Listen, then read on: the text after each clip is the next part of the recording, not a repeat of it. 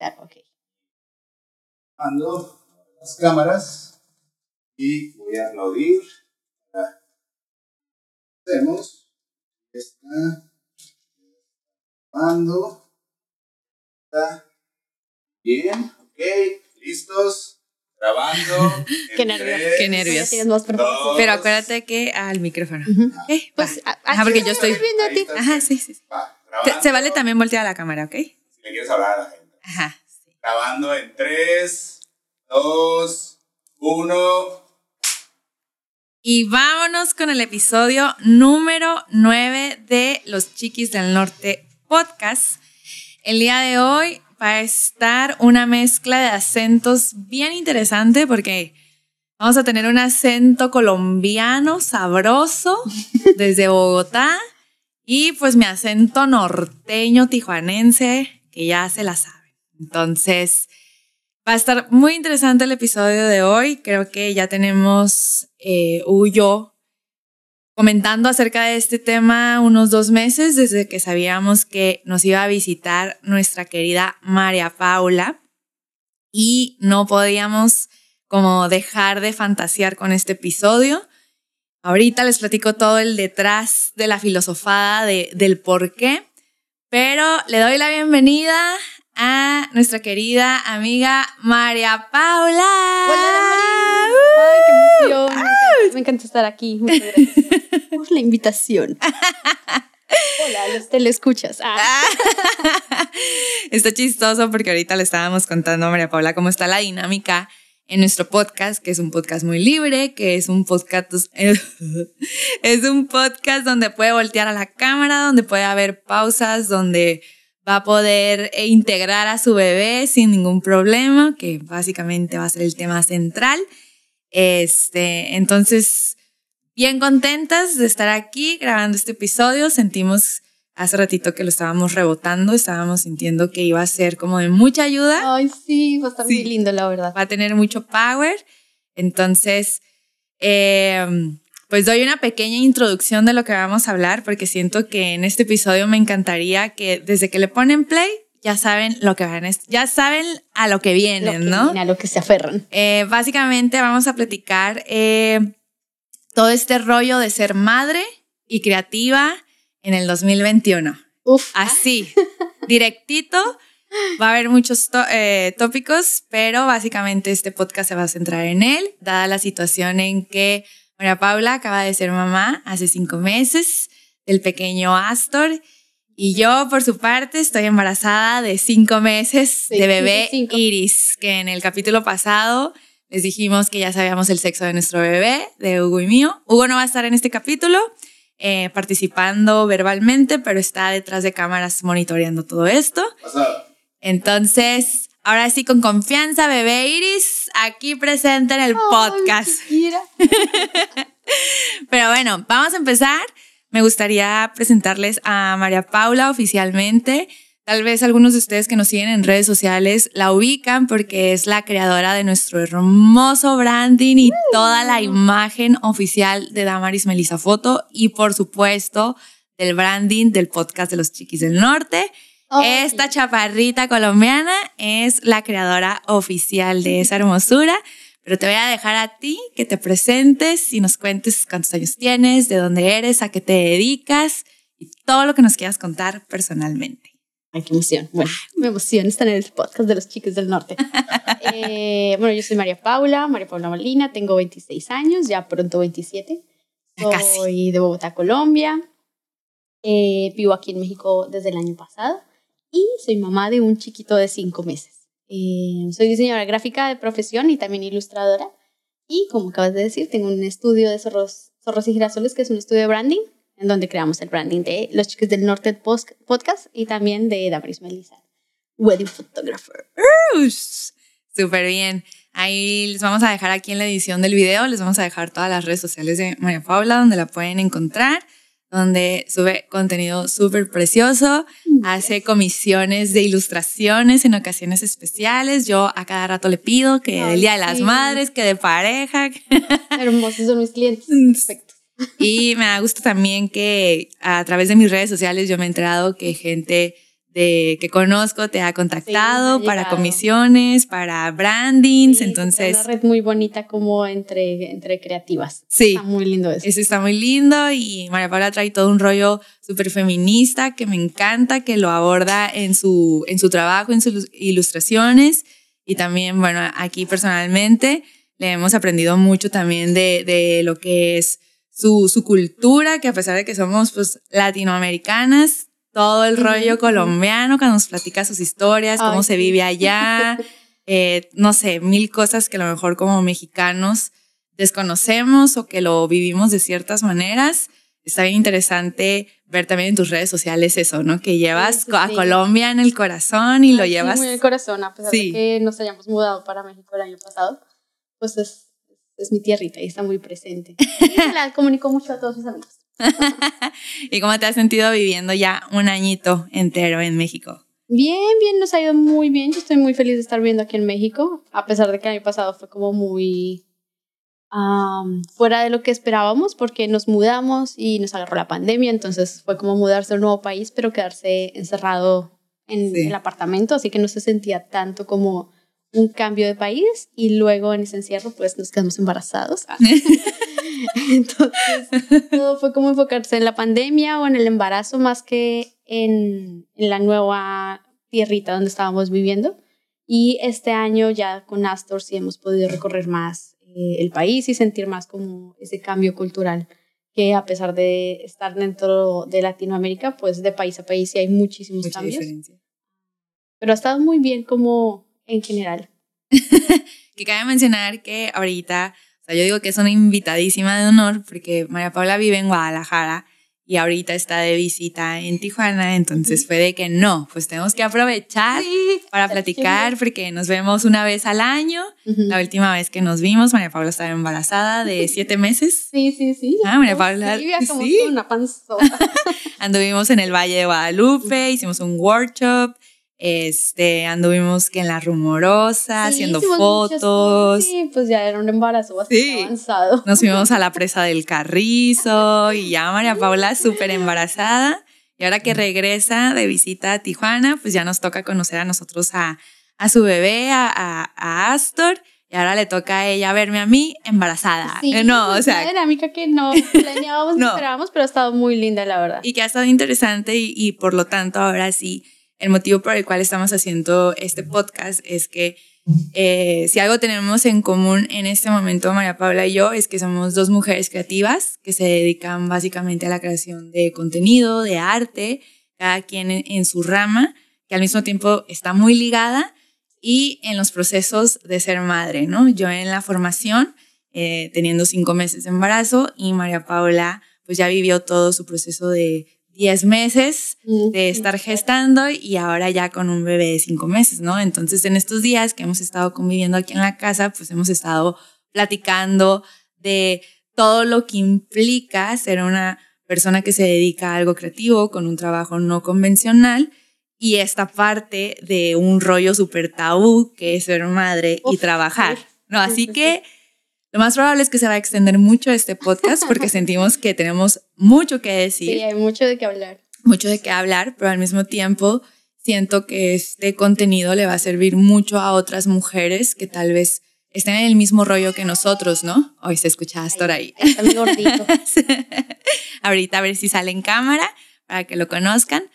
Pero regreso, eh, sentimos que esto puede servirle mucho a, a mujeres como nosotras que también se dedican a un trabajo no convencional y que están con mil dudas porque están embarazadas o porque acaban de tener un bebé y se sienten solas o están en el proceso de la edad de ya querer tener hijos y no saben si se animan porque hay mucho tabú Hay acerca de, hay muchas también. dudas.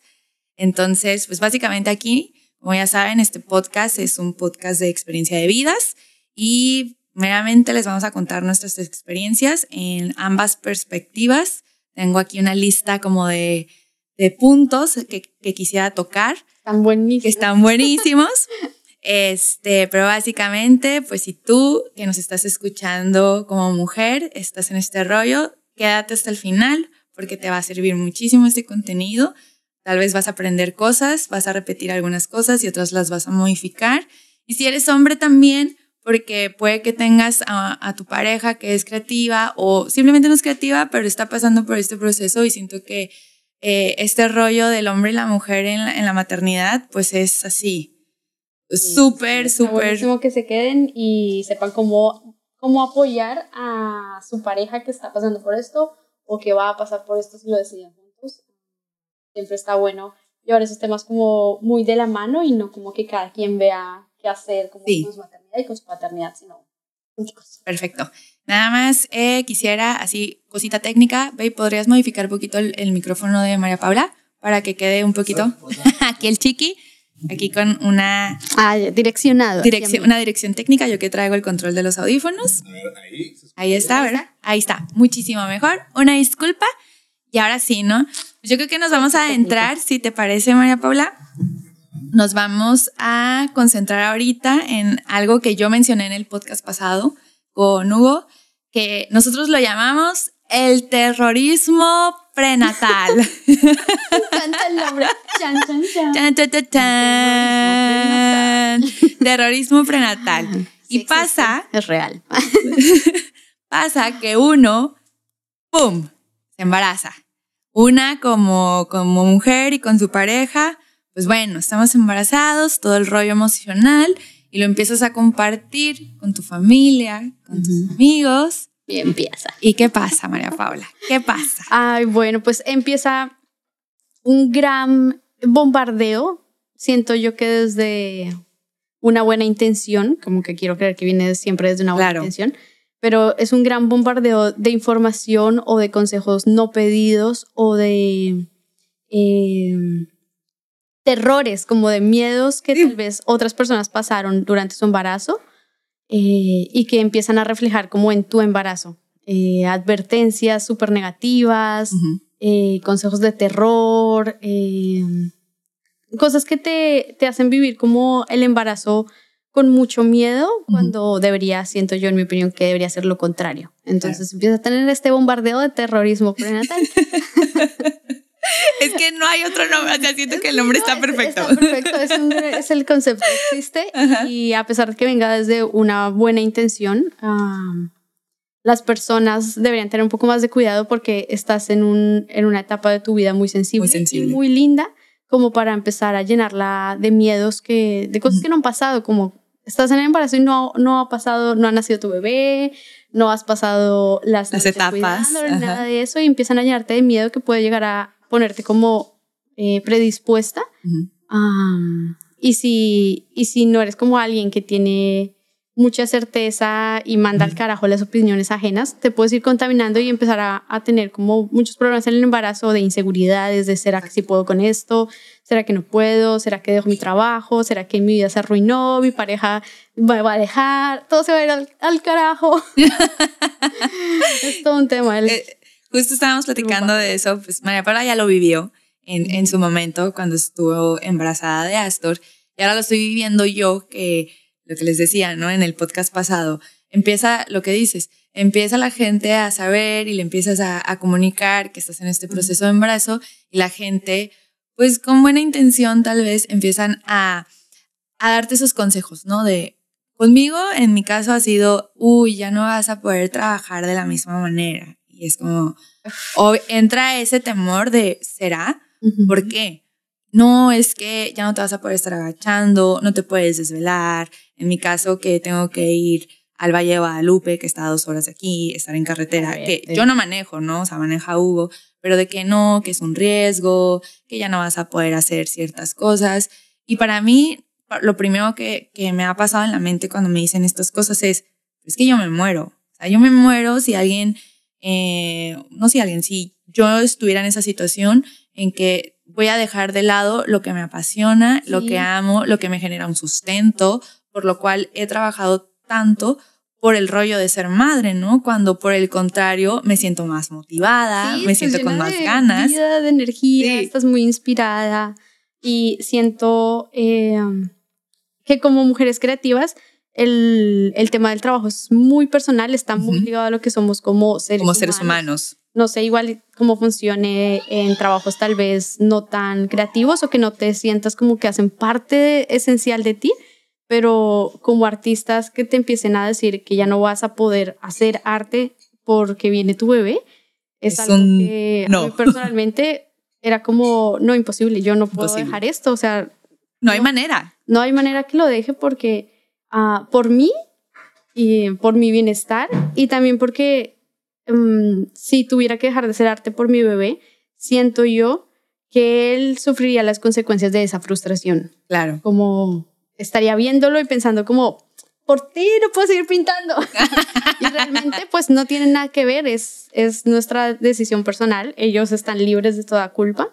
Am, pero decirle eso como a una mujer creativa, una mujer que está muy acostumbrada a trabajar y que ama su trabajo, es un poco desde antes de que nazca el bebé decirle que ella va a pasar a un segundo plano, que ella Claro. ya no tiene tanta importancia, eh, que el bebé está primero, en fin, como... Y eso es parte de, de la par- es parte de lo cultural del embarazo, ¿no? Que Sí, estamos acostumbrados, bueno, aquí al menos en México y ahorita lo he comprobado con María Paula en Colombia también, que una vez que vas a ser madre, tú ya no importas. sí. Tú ya pasas a un segundo plano.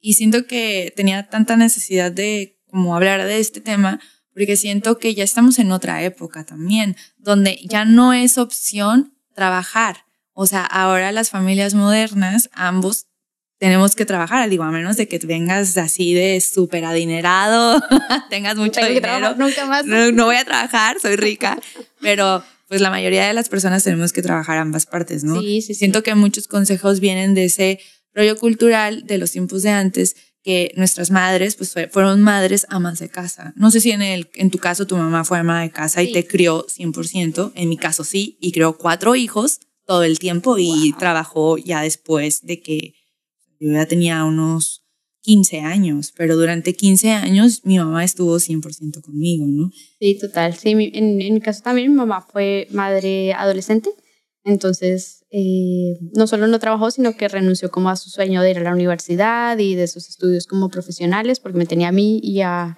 mi hermano, que nos llevamos solamente tres años, Am, y renunció a eso y empezó a trabajar también cuando ya estábamos como de 10 u 11 años. Eh, pero ya no en lo que era su verdadera pasión, sino en lo que, pues, lo que podía, las, las, las oportunidades que se iban dando en el camino Ujú. pero su sueño como profesional se vio frustrado. am, y pues en esa época igual eh, muchas mamás lo hacen, lo hicieron con mucho amor, pero hoy día, al menos si yo le pregunto a mi mamá cómo se sintió, eh, cómo se siente hoy día, sí está muy frustrada. Claro. Y no es como que te diga por tu culpa, pues porque siento que pues uno no le dice eso a sus bebés y, pues no es culpa de sus hijos realmente. Eh, pero sí está muy frustrada y siento que a mí me gustaría en el futuro que Astor no sienta como ese feeling de, ay, mi mamá dejó todo por mí, Por eh, como de manera triste, sino mi mamá está cumpliendo sus sueños, esto lo hizo mi mamá, esta es la obra de mi mamá, no sé, mi mamá ilustró este libro, como que como madre eh, también quisiera poder darle la oportunidad de tener esta idea de que se puede tener una familia y se puede tener una vida profesional.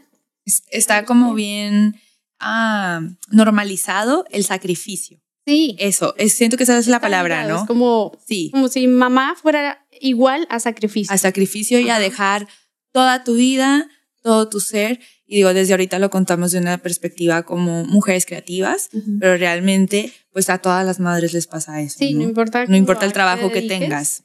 Pero desde que eres madre se te exige un sacrificio. que idealiza mucho como a la mamá, a la mamá ideal o a la mamá perfecta que deja todo por sus hijos.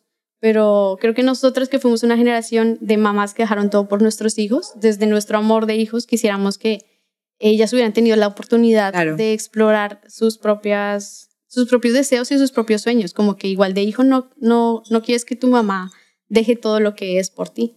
Claro. Así que siento yo que nuestros hijos eventualmente van a agradecer.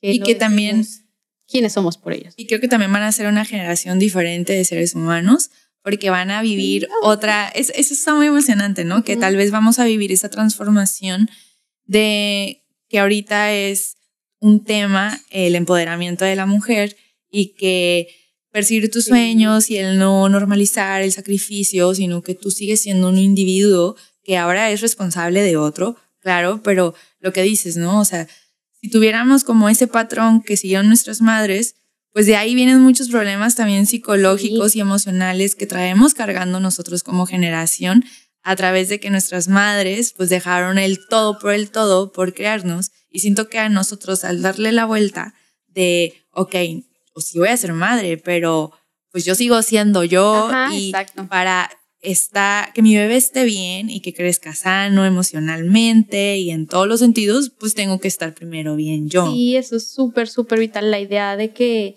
eh, el bebé es lo único que importa.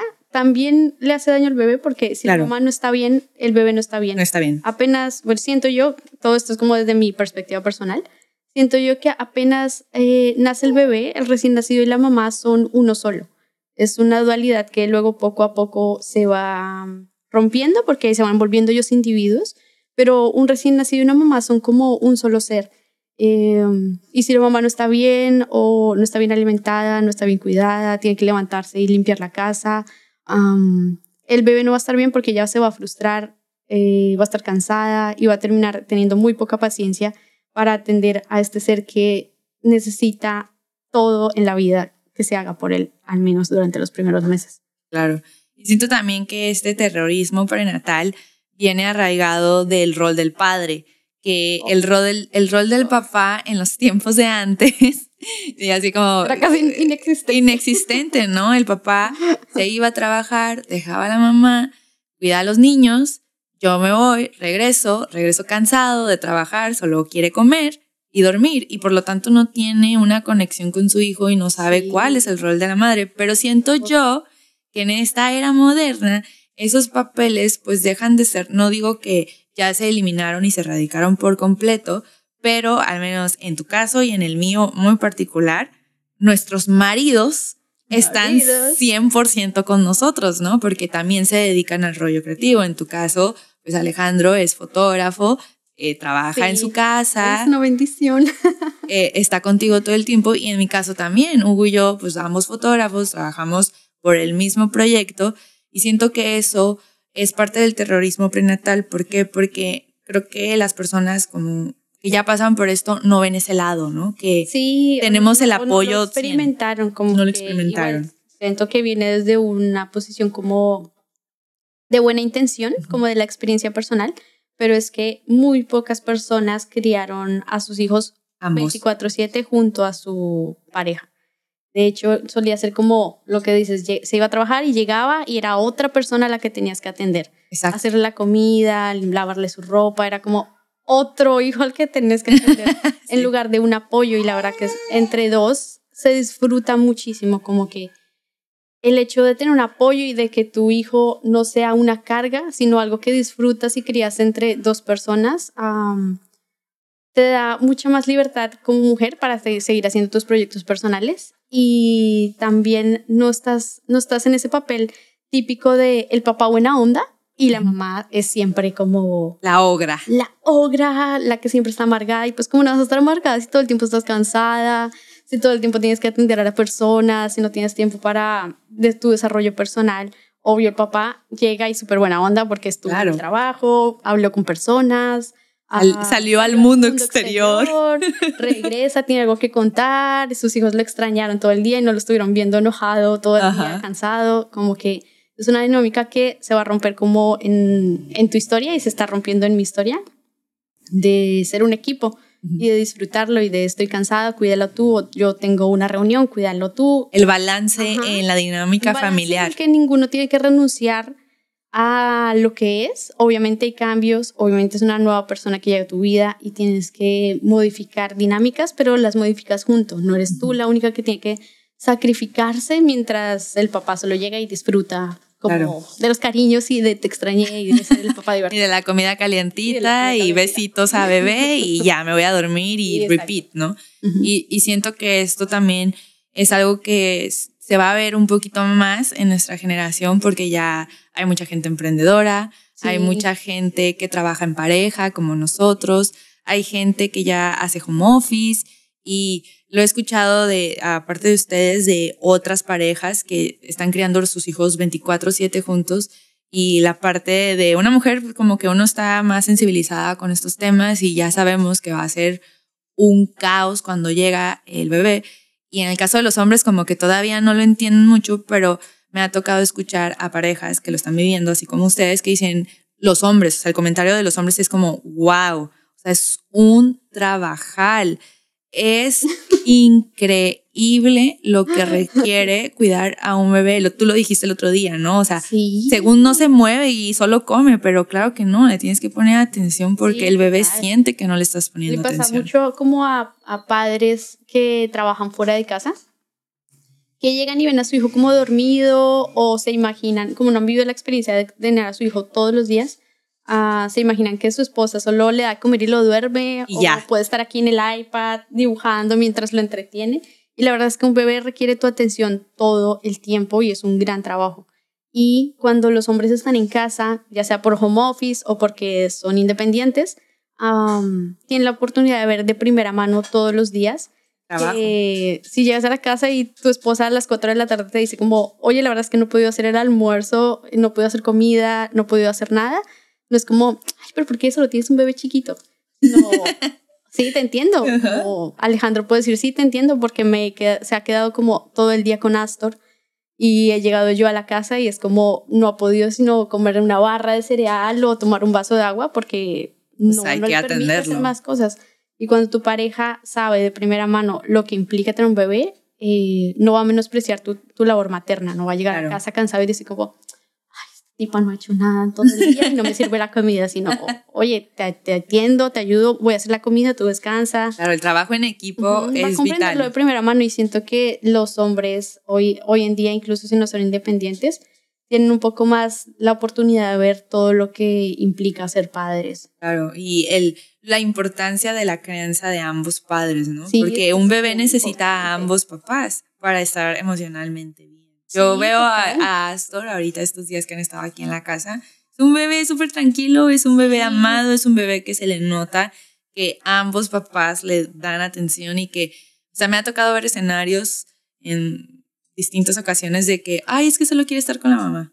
Ay, es que no, el papá no, no, es que el papá no le sabe cambiar el pañal y, y yo de, ¿Cómo que el papá no le sabe cambiar el pañal? O sea, si tú te enfermas, te vas al hospital o lo que sea, ¿y qué? ¿Y tu hijo, quién lo va a cambiar? ¿o Cagadito. o sea, esos, esos escenarios que también vienen del machismo, ¿no? Y del patriarcado y de todos estos temas por los cuales estamos tratando de, de buscar más igualdad, pero pues empieza en la relación de pareja, ¿no? Desde un principio tú le pones esos eh, eh, no que le pongas esos límites a tu pareja, ¿no? Pero se hablan. Como los puntos claros de. Los puntos. nuestro, o sea, lo hicimos los dos. Dos, exacto, este bebé es. Así como la Virgen María. sí, es, algo que yo comento mucho con Hugo, ¿no? De que pues nos echamos carrilla, éramos y de que ni creas que yo voy a hacer todo, ¿eh? O sea, tú te vas a levantar en la madrugada a cambiar pañales y tú lo vas a bañar y yo le digo a Hugo, fantaseamos, ¿no? Como cuando llegue Iris le digo, cuando vayamos a hacer sesiones, ni creas que la vamos a dejar cuidando con la mamá y con, con, con, las abuelas, ¿eh? O la vamos a traer con nosotros y tú la vas a traer en el canguro y si me toca darle pecho, órale, pues ahora tú agarras la cámara y ahora yo le doy pecho y viceversa, total ¿no? Se puede, total se puede. Y siento que, que estos escenarios no se hablan. Siento que esto es un tema que está todavía muy, muy fresquito porque nuestras profesiones están cambiando, nuestros roles como humanos están cambiando y, y que otras mujeres tal vez nos escuchen en esta parte, siento que puede ser como alivianador. Sí, que agarren confianza. Agarren a sus maridos. alivianador, ¿no? Que, que si de por sí, que eso es otro punto al que me voy a ir, cuando ves esa prueba de embarazo y te sale positiva, entra a tu cabeza un sinfín de dudas y de miedos en, en la parte personal. Eh, ahorita quisiera que tú me cuentes lo que tú sentiste cuando viste tu prueba de, de embarazo positiva. En mi caso, yo lo primero que pensé, y me da mucha cura y se ríen de mí, de que mis bodas. Yo eh, así, en cuanto vi mi prueba, en cuanto vi mi prueba positiva de embarazo, hice, hice los cálculos y yo, madres, van a ser como en septiembre, octubre, porque no sabía cuánto tiempo tenía.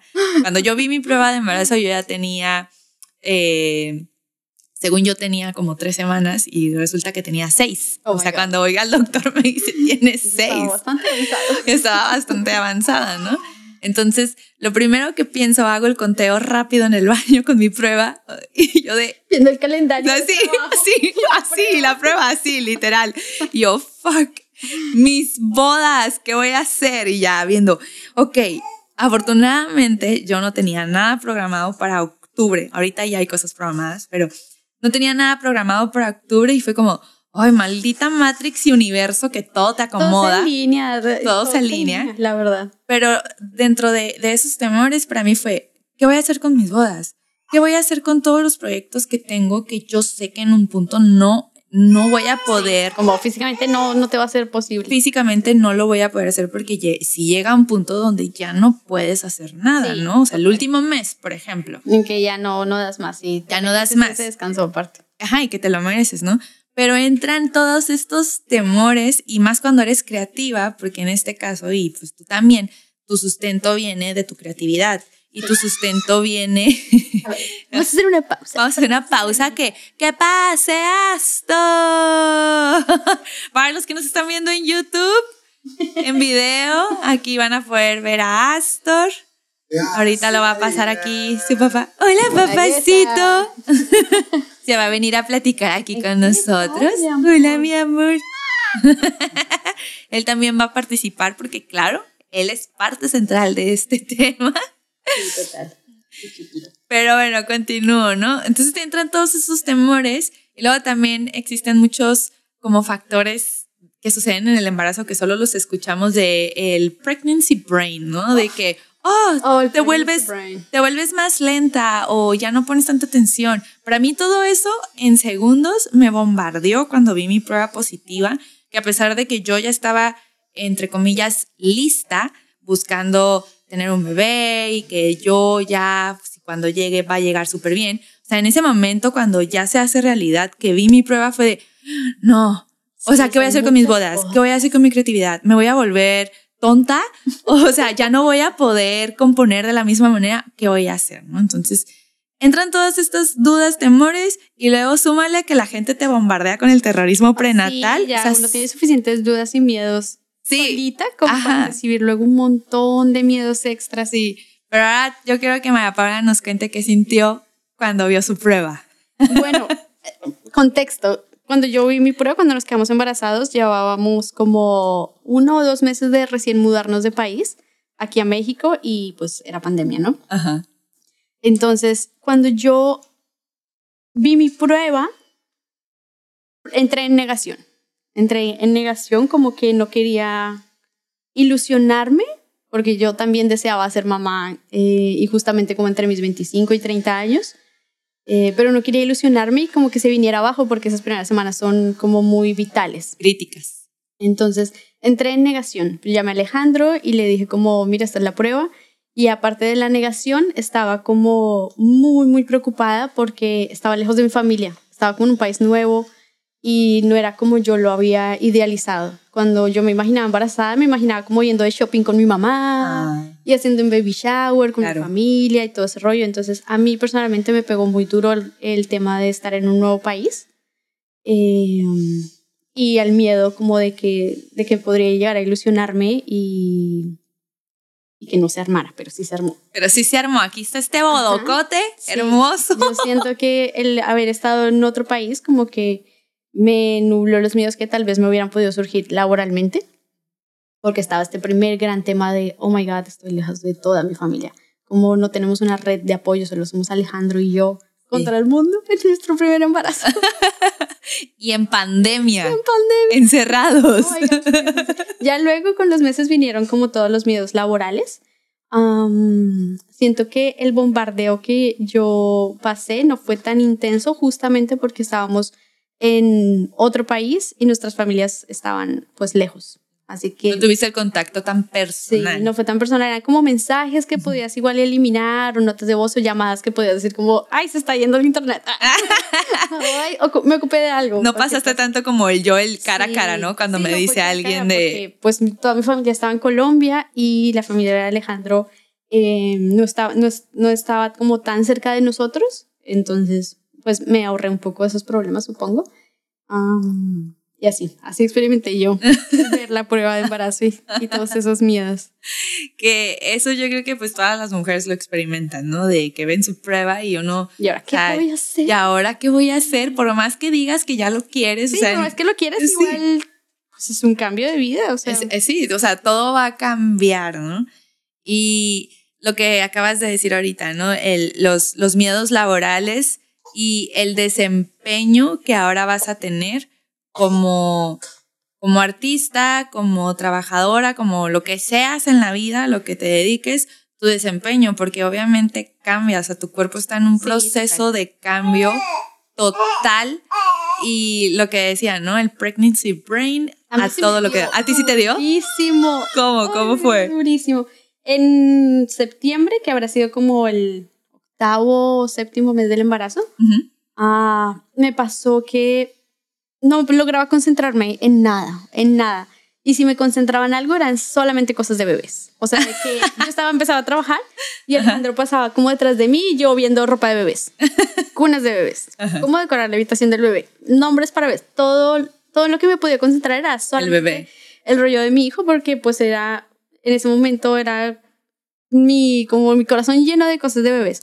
Am, y aunque quería seguir trabajando cuando me ponía a trabajar no lograba concentrarme o estaba cinco minutos y era como "Mm, debería haber ropa para bebé Voy a hacer compras en línea. y sucedió eh, que justamente un mes eh, me llegaron muchísimos como correos y solicitudes para brandings y para rollos de ilustración. Y yo, que no lograba concentrarme en nada, eh, veía los correos o las cotizaciones y pasaban tres, cuatro, cinco días y yo no respondía a los correos. Tu desempeño laboral Sí, mi desempeño bajó. Se fue al piso durante ese mes. Alejandro me decía como, oye, baby, ¿ya le respondiste a Pepito Pérez que te habló el lunes? Y yo como, "Mm, han pasado 15 días. Y Pepito ¿Por Pérez no sin respuesta. Y eso se vio reflejado en el mes de septiembre que no tuve nada, Nada. de trabajo. O y no sea, trabajaste realmente. en No trabajé porque el mes anterior había ignorado a todos mis lo siento. Am, y ese mes no tuve como entradas eh, de dinero y para mí fue como el punto crítico emocionalmente del embarazo porque yo vivo sola desde que soy adolescente y me mantenía de mi trabajo siempre. Entonces llegó septiembre y de repente yo no tenía dinero para mis cosas personales. Alejandro y yo todavía no nos habíamos casado, así que en mi mente como que sentía que todavía éramos novios y que Ajá. Que no podías me daba pedirle. mucha pena como decirle, oye, necesito unos nuevos calzones maternos, pero no tengo dinero, me daba muchísima pena. Y afortunadamente en el embarazo lo hablamos, como que todo hay que hablarlo. Y se me fue ese miedo tonto y entendí que somos un equipo y que nuestra dinámica es solo. familia y que nuestro dinero es eso justo, como nuestro dinero. Pero para mí fue muy difícil el mes de septiembre no tener independencia y me dio mucho miedo, como que dije, wow, ¿y si esto va a ser después del parto? ¿Y si no voy a tener mi propio dinero? Astor, Y- claro que no, mamá. ¿Cierto, nene? Um, pero bueno, luego lo entendí con Alejandro, como que se fue el miedo y, y pude concentrarme en la recta final del embarazo. Tuve muchísimo trabajo, muchísimo trabajo y fui muy feliz aceptándolo y estaba muy feliz como um, trabajando y comprándole cositas a mi bebé, como que personalmente siento que si durante el embarazo no hubiera trabajado o hubiera tenido más meses como ese, me hubiera deprimido mucho. O sea, y ¿Cómo es. necesitas? Astor dice, mamá, ¿de qué estás hablando? Yo quiero participar en esta conversación. Y eso es parte de, de- de lo que estás diciendo, ¿no? De esos, esos momentos que pasa tu cuerpo de horm- hormonalmente hablando y no lo puedes evitar. En mi caso no me ha dado pregnancy. brain. Todavía no. Espero. No. no me ha dado, Hugo. No me ha ¿Tenemos dado. pruebas, no me ha dado. Yo lo que he sentido es un cansancio en el, en el caso de como del sueño, ¿no? De que Sí, Me estoy da mucho sueño. Da mucho sueño, ¿no? O sea, tienes a un ser humano que está creciendo dentro de ti, por lo tanto, pues, ¿qué es lo mejor que puedes hacer? Dormir, ¿no? El cuerpo es sabio y por algo te lo pide. El cuerpo lo sabe. Y en este caso, yo he sentido como esa frustración en mi, en mi parte laboral de que quiero hacer mil cosas a las que estoy acostumbrada normalmente, que en un día me puedo aventar ciertas ediciones, que puedo tener citas con clientes, que me pudiera hacer una Sí, sesión. una máquina. En parte tú eres una máquina de trabajo que te ser una workaholic, ¿no? O sea, o sea, ser una máquina. Y la realidad es que mi cuerpo, y yo ya, yo digo, o sea, le echo la culpa a Iris y de que Iris, mamá, no, por favor, quiero dormir, Yo quiero estoy dormir". creciendo. O sea, no, y por lo tanto, por lo tanto, no, no puedo estar rindiendo de la misma manera, ¿no? Y de ahí vienen estas partes de los rollos de los miedos en el área laboral, que ya no rindes de la misma manera. Y cuando tienes un negocio propio y más creativo, pues necesitas toda la concentración del mundo para poder Sí. desempeñar ciertas cosas. Entonces, está bien cañón que también a uno como que está como medio polarizado este asunto, porque a uno a veces como que la invaden de que no, sí se puede y este, tú, mujer luchona y el Sí, sí. poder femenino, Eso se puede. todo se puede. Sí, por una parte, pero también está el otro rollo, que también hay gente que no, o sea, eres así como porcelana, ¿no? No sé, un pedacito de No papel hagas y nada, no, no hagas nada. no- sí, no camines mucho, no. mi mamá me decía, no camines por, o sea, afuera de mi casa hay unas escaleritas bien pequeñas, que son seis escaleras para bajar a, a donde está el patio del boiler y la lavadora. Y mi mamá, no camines por aquí, ¿eh? No subas y, y bajes esos escalones. Y yo, o sea, ¿cómo crees? Es que se van mucho a los extremos. Ajá. Creo que igual, todo, todos los temas que nos abordan como mujeres siempre son muy de extremos, como que te vas al blanco o al negro. O al negro, Y no hay gris. Como que la experiencia femenina está como atravesada por muchas tonalidades y también depende mucho de la elección de cada mujer. O sea, está bien si estás embarazada y dices, ¿sabes qué? Realmente no quiero trabajar, quiero discutir este tema con mi pareja, ver cómo solucionamos nuestra economía si, si se me da la oportunidad de no trabajar. O realmente no quiero dejar de trabajar porque es mi vida y es mi pasión y no quiero negarme esta oportunidad como que la opción de poder elegir es, es lo correcto, como lo que, lo que se sienta bien para ti.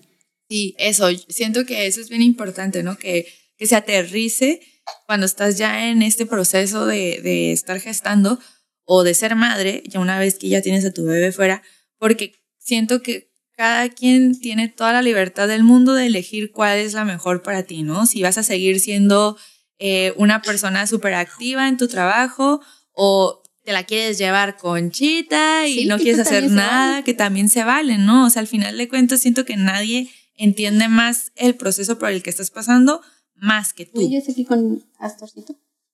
Una pausa. Una Eh, pausa que comercial. El papá. ¿Qué pasa el padre? Y se lleve la criatura.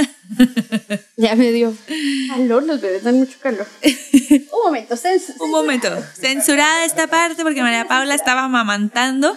Que eso, es, eso se me hace bien interesante de esta parte también de, de la modernidad, ¿no? Que, o sea, se puede amamantar en cualquier momento Uy, sí. y que puedes seguir trabajando, puedes seguir platicando y claro que en redes sociales es todo un rollo, la parte de amamantar, que no nos vamos a entrar en esto, pero Las que redes sí. sociales, todo es un Sí, tema. Ah, sí, que si enseñas o no la teta, que si la sacas en el público, que no, que si está correcto, que qué asco, que... Ay, no. Pero bueno, esos son temas que no me gusta polemizar porque tengo mi opinión muy fuerte. Sí, total, total. Todo es un tema siendo madre. Sí, Como todo. Siendo, siendo mujer, pasamos por críticas por cada cosa que hacemos. Sí, Ser mamá es como eso a la N potencia. Como todo lo que hagas va a ser criticado por alguien. todo está en tela de juicio. No lo puedes hacer correctamente. um, siempre alguien tiene una opinión. Ujú, Una manera mejor de Como- hacerla. O tu, tu mamá tenía la respuesta correcta hace 20 años, o los nuevos pediatras de actualizados tienen la opinión correcta. Y la verdad es que no hay, bueno, igual, personalmente no hay nada mejor que vivir la maternidad como bajo tus reglas. ¿Es verdad que tu mamá tuvo cinco hijos y los crió sola? ¿O es verdad que la pediatra a la que ves tiene tres títulos y es especialista? Pero um, suene o no arrogante, la única persona que sabe cómo ser mamá de tu bebé eres tú. Eres tú. Es como nadie más lo sabe mejor que tú. Y si como mujeres nos apropiamos de esa idea de, de yo soy la indicada, como yo soy la que más sabe de esto, aunque llevas tres días siendo mamá, eh, lo vas a disfrutar mucho y vas a encontrar como el valor de defender esas corazonadas y como esos ideales. Y a mí me gusta pensar que eventualmente Astor va a aprender como esa valentía de defender como lo que es y en lo que cree, si, si nos ve como padres, defender también nuestras ideas. Sí, eso totalmente, ¿no? Y eh, viene, siento que todos estos temas vienen bien arraigados de las generaciones de nuestras madres, de los sacrificios, de lo que comentas, ¿no? De la modernidad, de que ahora todos son especialistas, que la información está también más al alcance de nuestras manos y tienes mil artículos, mil pediatras que te dicen que sí amamantes, que no amamantes, que no te fajes, que sí te fajes, que la cuarentena, que esto, o sea, es tanta información, pero creo que también estoy en el mismo canal, a pesar de que yo todavía no llego a esa parte, o sea, yo voy a la mitad de mi camino como, como en el embarazo y hay tanta información, pero yo he estado como autoterapeándome, ¿no? O sea, cada vez que recibo mil consejos, y que ponte la faja, y que no estés haciendo bodas tanto tiempo, y que vete a sentar, y que otras personas me dicen, no, huevo, tú dale. Entonces, como digo, a ver, pues yo, estoy, yo me conozco más que nadie ¿Sí? perfectamente, entonces yo sé, en mi, en mi caso ahorita como, como embarazada, yo sé hasta dónde mi cuerpo puede llegar, ¿no? Y si yo digo que yo puedo hacer una boda de 12 horas y yo me siento bien, pues está bien, ¿no?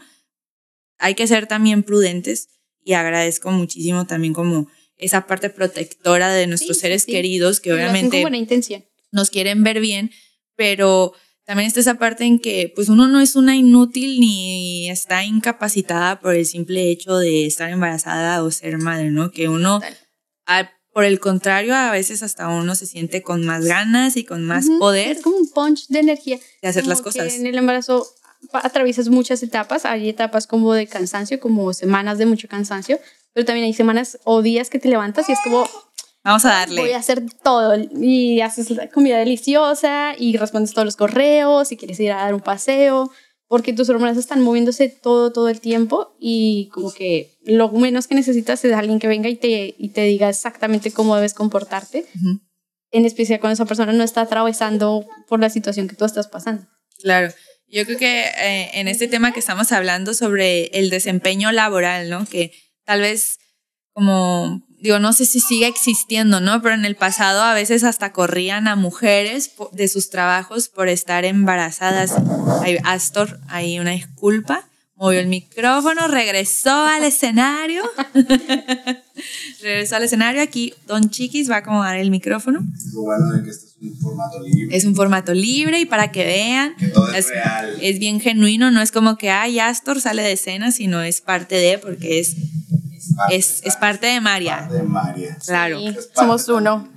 Son uno y él también puede pasar aquí. Pero ya para cerrar como esta parte, ¿no? De, de los retos que uno vive como, como en el embarazo y del, desempeño laboral, yo siento que también se necesita normalizar un poquito más sí. eh, la parte del, de respetar los ciclos de, del desempeño de, del cuerpo de una mujer, ¿no? Porque pues, a lo mejor yo ahorita, y lo hablo como personalmente, ¿no? Sino no como que los demás no lo respeten. En, en mi caso, sí siento que debo de ser un poquito también más autocompasiva, pero así decirlo como de no, yo a veces me, me, pone triste, ¿no? De que, chale, no terminé lo que quería hacer o no logré esta semana las metas que tenía como visualizadas, pero es porque realmente pues estoy pasando un proceso hormonal que nunca había vivido, ¿no? y también muy paciente contigo y entender como tus, tus nuevas capacidades. Sí, que no existe, o sea, que es mentira como ese rollo como de la supermujer que lo sacrifica todo y lo puede todo, ¿no? O sea, ese extremo siento que no está bueno, ni como tampoco el extremo del que eres frágil y no puedes hacer nada. Sí, es, es, un, es un balance, es como una zona que siempre se va a estar moviendo uh, y entenderla nos va a permitir como que eh, puedas trabajar estando embarazada, como que no sufras discriminación. Eso te corran de tu trabajo o no te contraten por estar embarazada, por planear tener hijos, que también pasa mucho. Eh, y tampoco que se vayan al otro extremo de que estés en una oficina y no te comprendan eh, tiempos de descanso o no haya salas de lactancia eh, o no sean flexibles con tus citas. Ah, como que todo este tema es de mucha flexibilidad eh, y a las personas les, les cuesta un poco adaptarse, pero siento que entre más se hable, mejor se va a entender cómo funciona la maternidad y el trabajo. Que claro. no es, que no es ni, ni este extremo ni el otro. Sí, que es ahorita que dijiste como lo de la discriminación, que no te contraten por el estar embarazada o querer tener hijos.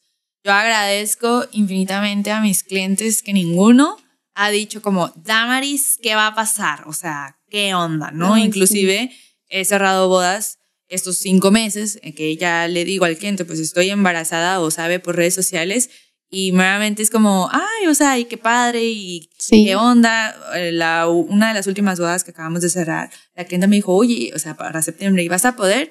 Y yo, pues tal vez nada más hago acto de presencia, pero bueno, en mi caso yo tengo un equipo, es Hugo, Ujú. eh, Jazz, Mike, que nos ayudan y le fui totalmente sincera de que, pues yo voy, pero voy nada más así como que hacer acto de presencia, dirigir tal vez un poquito, Sí. pero así de que yo esté corriendo tomando fotos, pues a lo mejor ya no va a ser posible, pero creo que voy a tomar uno que otra tomita y fue de, ay, súper bien. Entonces, yo agradezco mucho también que al menos en, en la comunidad que tengo en, en Instagram y de las personas que nos contratan a Hugo y a mí para, para sus eventos, hasta ahorita no he sufrido de discriminación por estar embarazada, ni nadie ha dicho, Sí. ya no te quiero como mi fotógrafa, sino al contrario, he recibido mucho amor de mis clientes, de mis seguidores.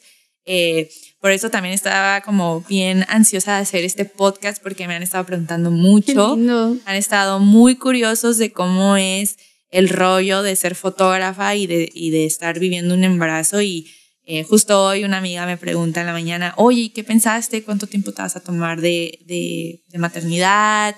Eh, ¿Cómo le vas a hacer con tus últimas bodas? Y súper así de curiosa de saber cómo le voy a ¿Cómo hacer se puede manejar? cómo se puede manejar, exacto, porque en un trabajo normal, pues te dan tu incapacidad de que te dan un mes antes, ¿no? Y un Sí. mes después o dos meses y ya regresas normal a trabajar.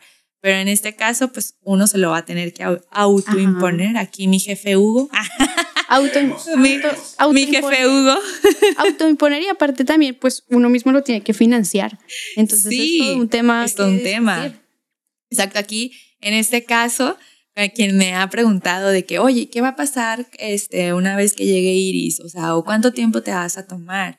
Este, en mi caso, Iris van a ser a finales de octubre, si todo sale bien. Y a mí se me vienen en estas épocas mis tradicionales sesiones de Navidad. Mm, Ay, acá ya haciendo promoción ya, ay, haciendo promoción ya. Son lo Y- máximo. Y, y me han preguntado, oye, ¿y si vas a hacer sesiones de Navidad? Y yo, pues claro, tengo un equipo que puede estar ahí por mí y tal vez, yo le he dicho a los clientes, los que van todos los años, digo, pues a lo mejor aquí me van a ver con la bebé, así, yo nada más como jefa mandando sí, como y diciendo, coordinando, exacto. Tal vez no, no voy a tomar yo las fotos, pero para eso está Hugo, ¿no? Entonces, sí ha estado también disfrutando como esta parte de compartir, porque la gente está muy curiosa de, de ver cómo, cómo, se va a llevar. esa ¿no? dinámica. Y también siento que verlo ayuda a futuras mamás como creativas de cómo Ujú. podrían manejar ellas. ¿Cómo podrían? o de que sí se puede, eh, de que sí puede seguir trabajando. Yo también estuve muy agradecida de que siguieran contratándome en el embarazo. Me daba mucho miedo como eh, que por mostrar el proceso de mi embarazo ya nadie me escribiera y no Ah. trabajo. Ah, principalmente pues porque para mí es vital estar haciendo arte constantemente y los proyectos que llegaron los disfruté mucho. Y igualmente al estar compartiendo mi embarazo como en mis redes sociales es mi bebé que le gusta mucho expresarse. Al estar compartiéndolo también entendían mucho por ejemplo los tiempos que los tiempos de entrega los modifiqué para que fueran más largos que respondía a los correos en cierto horario que no me podían escribir como ya en la noche o un domingo. Como que sí dejé muy claras las reglas con, con esos clientes en la recta final del embarazo. Y todos fueron muy amables, lo entendieron, fueron muy comprensivos, que también es una parte importante. ¡Au! No solo, no solo como de los papás o de la familia, estar siendo amables y atentos al embarazo, sino de toda la sociedad, Ujú. eh, ser empáticos con las mujeres embarazadas y con la infancia. Como ser empáticos ayuda, no, no se imaginan lo mucho que Sí. facilita la vida Claro. de las familias. Y en este proceso de, de cuando estuviste embarazada de Astor, ¿cómo cambió para ti como tu perspectiva como artista? Como, uf, Déjame, acomodo el micrófono. Cuénteme. cuénteme, señorita María Paula, porque yo lo sé, yo lo noto, pero me encantaría que lo dijeras aquí en el podcast. ha pasado, ¿no? Y, ajá, yo no lo y- esperaba. Yo no, o sea, no sé por qué, no, en el embarazo no esperaba o no, no visualizaba como ser mamá va a cambiar totalmente Tu perspectiva mi como artista. como artista y mi obra gráfica. Como que no lo esperaba, pero ha sido muy, muy maravilloso. Durante el embarazo, como también en la recta final, empecé a sentir como la necesidad de ilustrar sobre maternidad. Como que al ser ilustradora, eh, todas las temáticas que, que están en mi obra están ligadas a mi experiencia personal de vida, en especial como en el enfoque de ser mujer. Y hubo un momento en el que yo sentí esa necesidad como enorme de ilustrar sobre maternidad, eh, pero me daba miedo como que mis clientes y mi público no les fuera a gustar, como que dijeran como, oye, ahora solo ilustra de maternidad. embarazadas y Ajá. mamás. Me daba mucho miedo. eh, sin embargo, como que no, no pude evitarlo. Hice una ilustración. ¡Au! La primera ilustración como de embarazo la subí y tuvo una acogida muy bonita y recibí mensajes súper lindos y seguí haciéndolo y al contrario de los miedos que yo tenía, mi carrera y mi obra fueron tomando como un giro hacia la ilustración de maternidad que fue muy lindo y que me ha traído clientes que yo no imaginaba y proyectos así de que digo, wow, qué bueno que empecé a ilustrar sobre maternidad porque es muy genuino, no, no lo hice como para llegar a algún nicho, sino siguiendo como mi instinto y mi corazonada y ahora tengo una comunidad muy bonita que gira en torno a la maternidad y al arte y que me permite a mí esta libertad de ser artista y mamá, como de por estar en una reunión de Zoom y estar con mi bebé porque mi cliente también es mamá o porque mm, eh, la asociación que me contrató es a- en torno a la maternidad o a la gestación. Saben perfectamente. No pasa nada si estoy amamantando o si respondo correos ahora, ahora muy tarde. En el embarazo era como respondiendo correos en la mañana y ahora los respondo en la noche cuando Astor se duerme. Pero como aceptar la maternidad y dejarla cambiar mi obra me ha traído como mucha satisfacción como artista y muchos proyectos lindos y la oportunidad de... ¡Ay! Y la oportunidad de mezclar estas dos cosas que para mí son supremamente importantes, que es ser artista y ser mamá. Es como, son dos cosas que no puedo separar y que no quiero renunciar a ninguna de ellas. Claro, y, y es parte de que te, siempre te has mantenido true. Con tu papá. Ahora Astor creo que va a ir con su papá. Técnico. Ahí vámonos. Si, si quieres, quítale su monito que está como calu- acalorado o llévalo a... Ah, Aparte allá ven, aquí así Real. real todo. Astor ahora necesita a su papá y ahí va su papá a atenderlo. Pero tiene calor, amor. Eh, justo esto que nos platicas, siento que también es parte de que cuando eres muy eh, true a tu, a tu persona, ¿no? Y que lo que haces creativamente va ligado totalmente a tu experiencia de vida y no Sí. lo que dices, ¿no? Por no llegarle a un nicho en particular y más cuando uno lo hace no tanto por los millones que vaya a generar, sino por la satisfacción que, personal que te va Sí. dar a ti y por lo tanto te permite desempeñar un trabajo más genuino. Y lo que dices, o sea, yo también lo empecé a notar, que tus ilustraciones en Instagram pues eran como muy la María Paula de ese previo embarazo, que era como eh, mujeres pintando, mujeres bailando, mujeres en el campo, como que todo el rollo femenino. De la nada das así un giro y son mujeres embarazadas, en Sí, todo este sí. rollo también crudo que es la maternidad, este, la parte bonita. Y digo, pues yo conecté eh, antes de estar embarazada, porque pues tú estuviste embarazada antes que yo el año pasado. O sea, yo creo que nada más nos llevamos un mes, ¿no? O sea, tú tuviste Sí. Astor y al mes yo me embaracé. Algo así. Pero en ese mes como de, de transición, en lo que yo iba a convertirme ya en ahorita en mujer embarazada, fue de que qué bonita obra, porque se nota que María Paula lo está haciendo con toda su experiencia humana y se ve Sí. reflejada, ¿no? Que no lo hablas desde, ay, me voy a tocar este tema por llegarle a vender a mujeres embarazadas, ¿no? O sea, si no, tú lo estabas viviendo Sí, sí, es muy así personal. en carne propia y, y por lo tanto ese arte te hace sentir porque el artista lo estaba sintiendo, ¿no? Sí, Esa parte sí. está súper interesante. Me encanta. Y también ahora cómo estás ilustrando más ahora en, en el rollo de ser madre, el, toda la situación del posparto, lo que pasa con tu cuerpo, la parte cruda de la Sí. mutilación de nuestros cuerpos, Todo un básicamente, tema, ¿no? Es un tema y, yo siento mucho la necesidad de hablar de eso y también como que en versión, en versión mamá me gusta mucho ver esos temas, como encontrar esa información o Ujú. sentirme identificada o ver una obra y decir como, wow, sí, eso también me pasa. Estoy Sí, loca, es como... "Ay, eso también no, lo sí, vivo. Está muy lindo como esa red de hablar de maternidad, que ya no sea un tabú, que tengas acceso como a testimonios de mamás Reales. de verdad y no solo como al, al de expertos o al de personas de generaciones pasadas, sino encontrar un espacio en donde hablar con mamás que estén viviendo lo mismo que tú. Sí, o no nada más quedarte con lo que te dice el doctor, el pediatra, Ujú. la experta en lactancia, ¿no? Sino con la experiencia de vida de otras mujeres otras y que vas mamás. agarrando, vas agarrando poco a poquito, vas como, ok, esto me sirve, tal vez Sí, con vas esto no me siento tan identificada y vas creando tu propia experiencia y luego la compartes Sí. y bueno, se vuelve una telaraña. En mi caso, yo siento, yo es algo como que soñaba así como, lo, lo, lo expresaba ligeramente de que no, a lo mejor yo cuando sea mamá, a lo mejor como que me voy a querer dedicar más a la fotografía infantil, a la fotografía de maternidad, pues pum, ¿no? Ahora ya se embarazada y es como, fuck, es como, ok, va, ¿qué quiero hacer ahora con, con, con, mi, con mi proyecto, ¿no? Sí, como a Que- dónde lo vas a, a redirigir. a dónde le voy a eh, redireccionar, porque real, soy, soy consciente y soy realista de que una vez que sea mamá, tal vez va a ser un poco difícil para mí al estar haciendo bodas cada fin de semana, estar viajando, estar 12, 15 horas eh, alejada de mi bebé, porque claro que no me la voy a llevar a las bodas.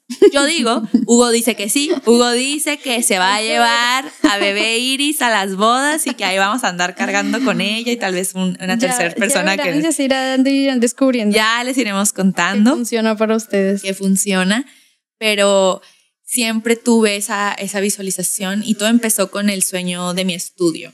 Eh, en un punto yo le dije a Hugo, oye, pues cuando seamos papás, sería chido abrir un estudio y que tal vez ya trabajemos en un espacio donde pueda estar nuestros Sí, hijos, más controlado. más controlado, no tanto como en el exterior. Y bueno, parece ser lo que digo, la Matrix siempre te acomoda todo. Y el- lo del estudio llegó el año pasado, ¿no? En septiembre abrimos el estudio y bueno, pues ahora meses después ya estoy embarazada y es como, "Ah, Eso. todo pasa por algo. Sí, es muy como, es, no sé si es como muy de abuelitas o algo así, pero cuando te embarazas o cuando, cuando estás a punto de dar a luz, como que la vida está en caos y de repente Ajá. todo se alinea. Todo Es se como alinea. la carretera perfecta para que tu bebé nazca bien, para que puedas trabajar y tenerlo. Sí, ahorita No yo sé, me- Es muy bonito. Yo me pongo a pensar en eso, ¿no? Que ponle que en esa, en ese, tal vez yo no comprendí 100% porque ya tenía que abrir mi estudio, que en ese tiempo fue más por el rollo de la pandemia, de, Sí. bueno, no hay bodas, vamos a adaptarnos, eh, a lo mejor hacer un poquito más de fotografía de estudio, con otro rollo. Pero realmente, ahora que lo pienso así, como místicamente, la vida me estaba diciendo, oh, Ahí viene. Ahí viene Ahí tu viene. bebé, vete preparando. y, y así lo siento ahorita, ¿no? Que ahorita ya estoy bien enrolada en mi parte del estudio y que ahorita estoy disfrutando todavía más porque digo, pues es que ya lo estoy medio dominando la parte de trabajar en estudio y ya sigo obviamente a full con bodas, con sesiones en el exterior, pero me está gustando mucho la idea de explorar creativamente Sí. esta parte de los niños, la parte de hacer embarazos y curiosamente me han estado cayendo muchas sesiones, he estado cerrando muchas sesiones de embarazo y las y está bien bonito. es bien bonito porque es una embarazada más avanzada que yo y estoy trabajando con ella y las dos nos entendemos en qué punto estamos como del y cansancio. Y, y Sí. te sientes como comprendida y aparte es- ves como que es posible seguir trabajando, seguir teniendo apoyo de tus Ujú. clientes, de otras mujeres, como que está muy bonita esa red. Sí, y aparte también como en tu caso, ¿no? Que empezaste a ilustrar como desde el corazón lo que estabas pasando como, como embarazada, ahora como siendo madre primeriza. Y yo en mi caso lo veo como que yo veo una embarazada y, y- y la quiero retratar y, y yo, o sea, me, me proyecto Sí, en ella. inspira- inspirador. Sí, inspirador.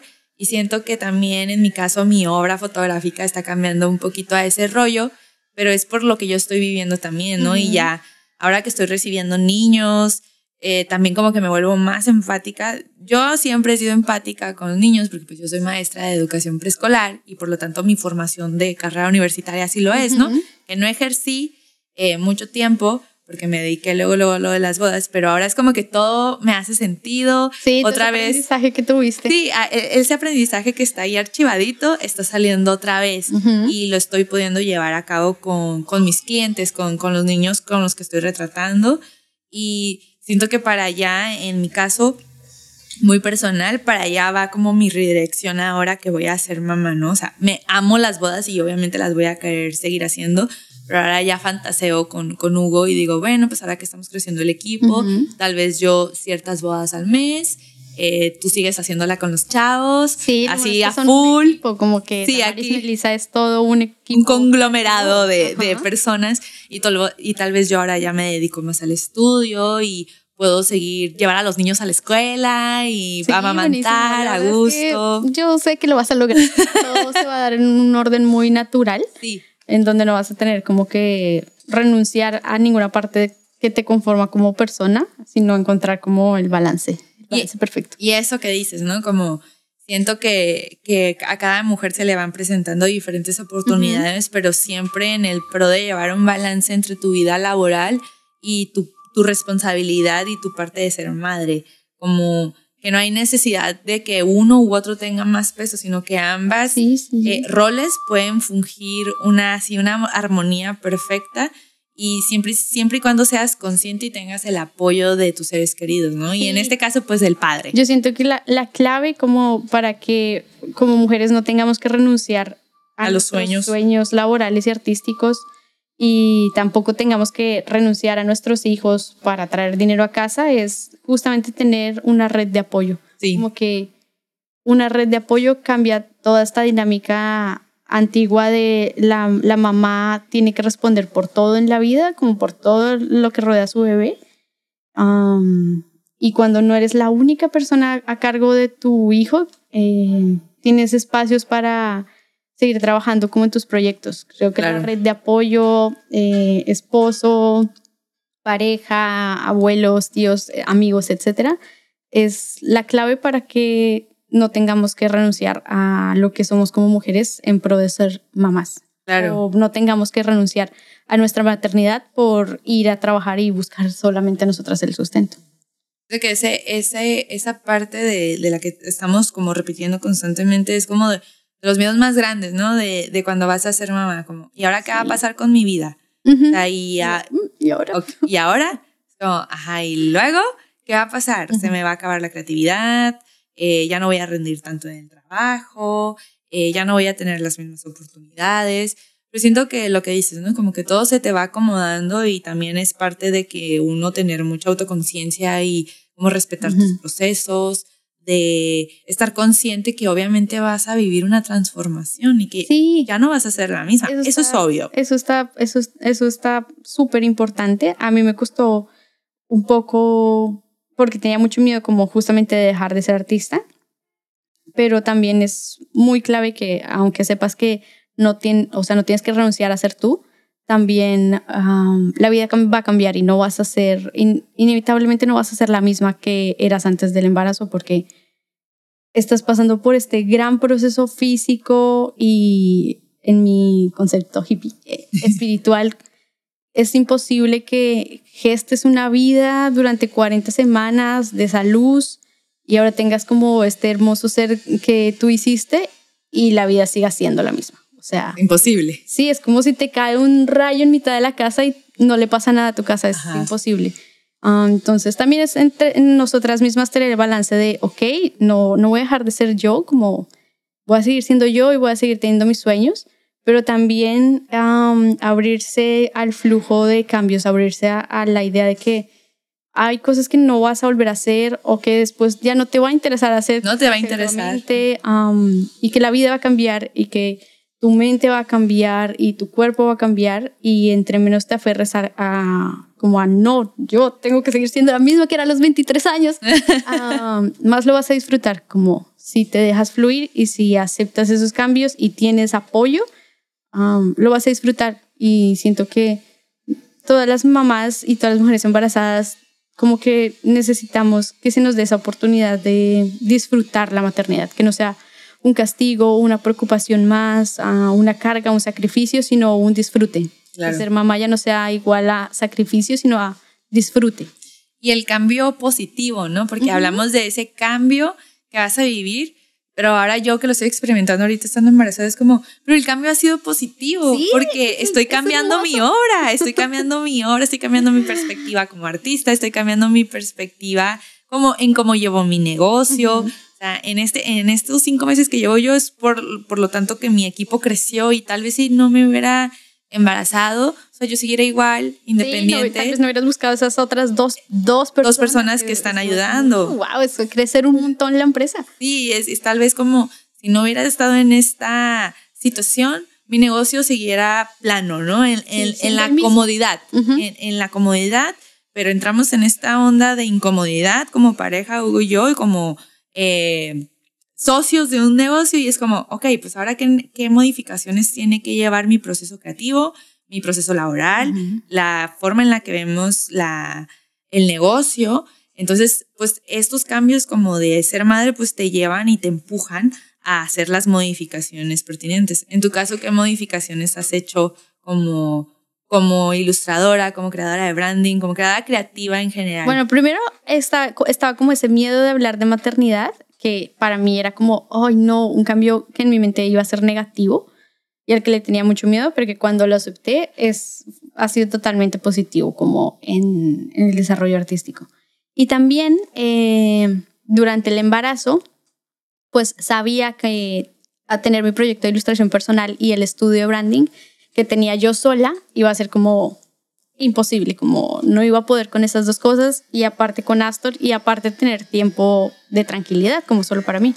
Entonces también busqué como una persona extra que me ayudara y que me asistiera en mis procesos creativos y que hiciera tal vez eh, las cosas que, que, que no me inspiraban tanto como responder los correos o que me ayudara como a agilizar los procesos, a, a tener todo más organizado, las plantillas de mailing, como a tener todo un poco más estructurado porque Em, como siempre he sido yo como artista, pues es todo un poco desordenado y loquillo. Tú te entiendes. Sí, es como lo hago como me va fluyendo, pero eh, justamente como que abrí una convocatoria para buscar un asistente a Zorros y Girasoles, em, que va a empezar como en las próximas semanas. Em, y también un cambio que hice o una decisión muy importante que tomé fue como, ok, Astor van a hacer y yo cuánto tiempo de licencia de maternidad me voy a dar porque pues como artistas independientes tenemos que dárnoslo nosotros mismos. No sé cuál es el tiempo aquí en México, pero en Colombia son cuatro meses de licencia de maternidad. Em, y también la opción de que te vayas un mes o tres semanas antes de, pues, de dar a luz. Y en otros países, si no estoy mal, en España son como cuatro meses o seis meses. Y ya, pues países así, que es súper desarrollados, es incluso un año pagado. Perdón ahí por el ruido, es lunes, ya saben que los lunes grabamos podcast y pasa el camión de la basura. Es que esto se ha repetido en varios ah, capítulos de podcast. Conocen, saludos. Ya sí. Saludos al señor de la basura que todos, en todos los podcasts sale. Y bueno, ahora también le vamos a sumar un poquito de ruido ahí al podcast porque al lado de nuestra casa están construyendo un edificio, entonces sí. Pues, todo, hemos, María Pablo es testigo de que todos los días hemos escuchado aquí martillazos. Pero bueno, está bueno. La ciudad. Sí, así es. No estamos en el campo ni estamos, recuerden que esto es muy DIY, muy, muy genuino y pues bueno, pues no puede ser perfecto todo aquí. Es el paisaje sonoro. Sí. Eh, Pero bueno, entonces estamos hablando de las modificaciones que ah, hiciste en tu negocio. La, la, licencia de maternidad. Pues una modificación importante fue como, ok, ¿cuánto tiempo de licencia me voy a dar? Eh, y qué va a pasar con los negocios en, esos, en esos meses, ¿no? Cuando tuve que tomar la decisión como de cuántos meses quería tener, eh, pues claramente lo tuve que consultar con Alejandro. Explicarle que no son vacaciones. Por favor, hombres, no le digan a sus mujeres que están de vacaciones. Don't do that. No hagan eso. Eh, dialogarlo. eh, afortunadamente, mi mamá estuvo en mi posparto y llegó como unos dos semanas antes de que Astor naciera y me ayudó también como a poner las ideas más aterrizadas porque yo traía esto de como de eh, voy a tener a Astor y después de los 40 días pues ya regreso al Ya. trabajo y la, la, la. Y mi mamá como muy respetuosamente fue como hija te puedo dar un consejo. Tú verás si lo tomas. Ah, pero te aconsejo que tomes más tiempo porque eh, pues vas a estar adaptándote como a este nuevo ser y pues yo me voy a ir y van a ser solo ustedes dos eh, um, y vas a hacer, yo había decidido hacer lactancia exclusiva, entonces va a ser como amamantar y, y adaptarte y recuperarte físicamente eh, para que sanes bien y todo ese tema y que te lo disfrutes los primeros meses. Más en tu caso porque tuviste cesárea. Ajá, y pues luego tuve cesárea y tenía que cuidarme un montón como extra. Entonces lo dialogamos con Alejandro y fue como, va, pues, si en mi país, me traje las leyes colombianas. ah. si en mi país se toman como cuatro, cuatro meses y si las personas como que han luchado por este Esos derecho, derechos. este tiempo, entonces pues ha de ser por algo, como algo de razón tendrán. Eh, y lo hablé con Alejandro y fue como, ok, yo quiero tener mi licencia de maternidad hasta abril. Astor nació el 14 de diciembre. Hasta abril, eh, para mí sería muy importante, como que le dije a Alejandro, como sería muy importante tener este tiempo. Y también que comprendieras que en ese tiempo, pues yo no voy a traer dinero a la casa. Entonces, pues aceptas, no aceptas, como hacemos, sí, cómo sí, sí. manejamos, pues, pues, tuvimos como una charla muy importante en este tema. De crecimiento también como en pareja, ¿no? Ajá, sí, es una gran decisión en pareja porque pues somos solo los dos, los dos somos independientes y le va bien, muy bien a nuestros negocios, pero cuatro meses de, no traer, de que uno de los dos no traiga dinero a la casa, pues sí repercute bastante porque no son solo cuatro meses de no traer dinero a la casa, sino de bastantes gastos nuevos como eh, citas al pediatra y pañales y cuidados maternos y, y ya no podíamos comer como almorzar a las 4 de la tarde Claro. y cenar una pizza, sino que teníamos Comida de calidad. tres comidas de calidad grandes, como hacer el, el mercado y que sea abundante en frutas, verduras, muchos, muchos más gastos de cuando vivíamos como la vida loca, living la vida loca Ajá. de novios. Am, y lo discutimos, eh, fue como, ok, sí, eh, yo, Alejandro fue como, yo voy a hacer el esfuerzo extra entonces de mantener la casa durante esos meses. Mi mamá me cuidó los dos primeros meses del posparto y todo eso, en mi experiencia, siento que fue muy clave para que yo me recuperara bien, como que no tuve ningún problema con la cesárea, eh, con los puntos no tuve ningún dolor, eh, a los siete días como que recuerdo que subí las escaleras al médico perfectamente bien, eh, Astor no se ha enfermado ni una sola vez desde que nació, como que todo ha estado muy bien y siento que fue justamente como por la red de apoyo de, de mi mamá, de estar ahí 24/7 cuidándonos, haciendo la comida, limpiando la casa, de que a las 3 de la mañana me traía un té con galletas porque sabía que me iba a dar hambre amamantar, am, como ayudarme a bañarme en los primeros días después de la cesárea casi no puedes moverte. Y de parte de Alejandro, pues de que ahí sí que se la rifó. De, ok, yo voy a mantener la casa. Vamos Bien. equipo, se puso la 10, se mantuvo la casa. Ella andaba el JB acá limpie, limpie. Pero me pasó que no pude dejar de trabajar. ¿No? O sea, no pude, o sea, de que podía de no traer dinero, sí, pero recuerdo que en febrero, que ya llevaba dos meses de haber dado a luz, yo había estado subiendo ilustraciones, nunca dejé de ilustrar, como que la- desde la primera semana posparto eh, seguía ilustrando con mi bebé al lado, no, no por trabajo, sino porque Porque pues es una necesidad. Sí, es una necesidad vital para mí estar dibujando. Y también lo tuvimos en cuenta. Durante el embarazo Alejandro igual también se la rifó otra vez y me regaló un iPad porque me dolía mucho la espalda. Entonces era como, tú vas a tener que ilustrar acostada o sentada o en la alfombra o como en distintas posiciones para no cansarte. Entonces pues estaba aquí recuperándome de mi cesárea con mi bebecito al lado Ajá. y dibujando.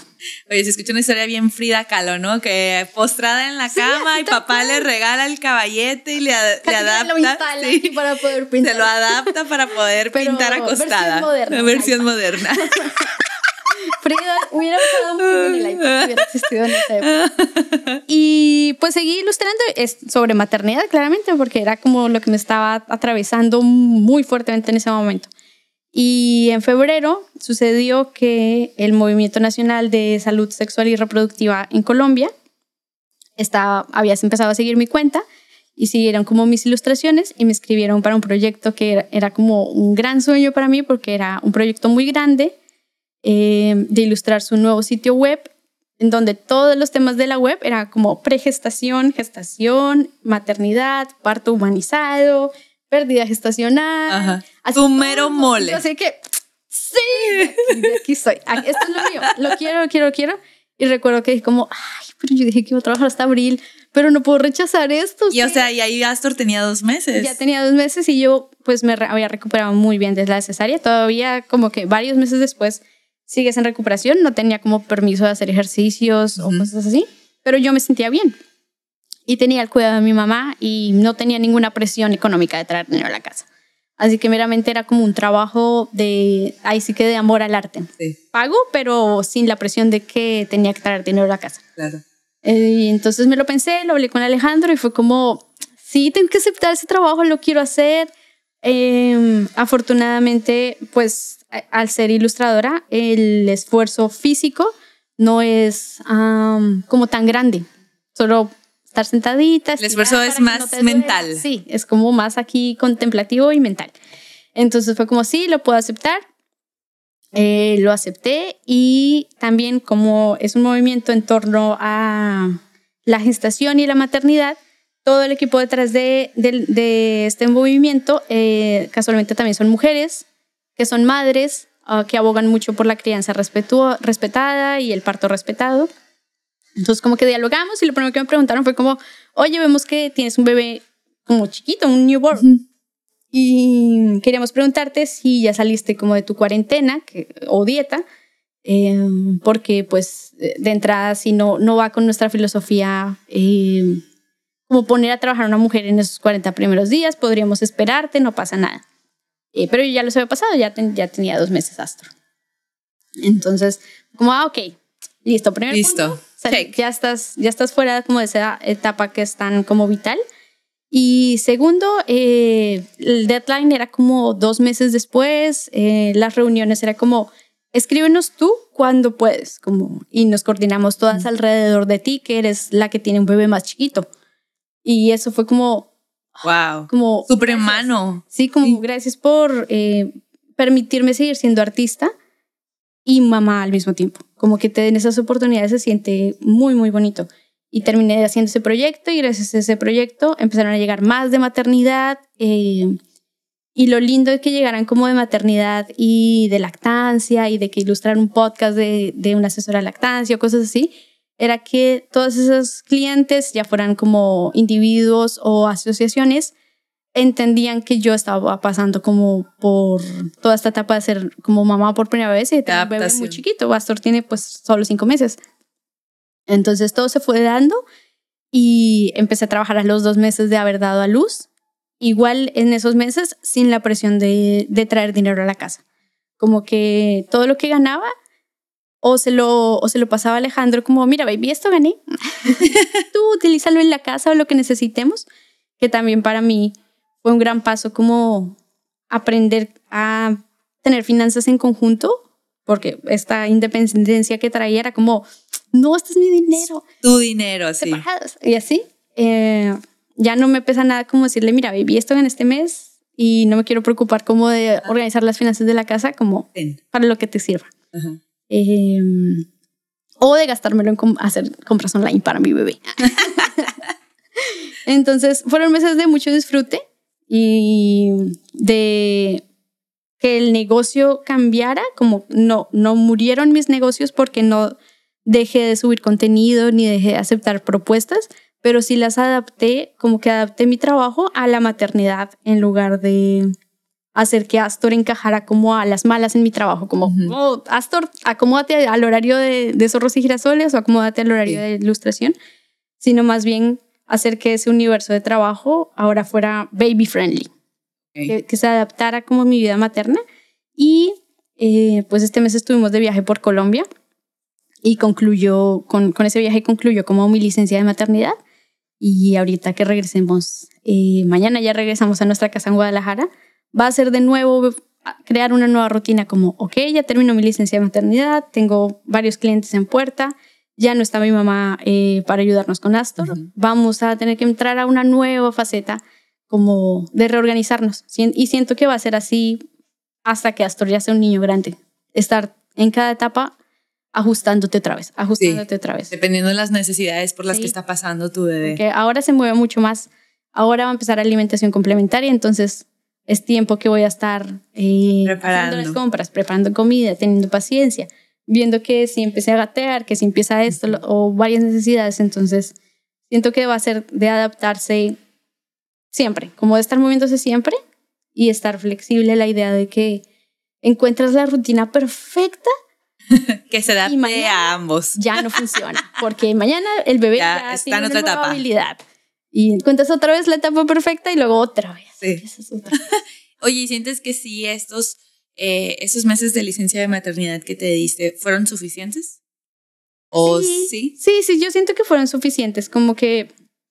Em, como que la, no, la presión de no tener que traer dinero a la casa estuvo hermoso, como tener el apoyo de, de Alejandro y de mi mamá de si estaba cansada poder ir a tomar una siesta o bañarme o descansar, como no forzarme tanto a, a como a querer hacer muchas cosas, sino disfrutar como de la quietud.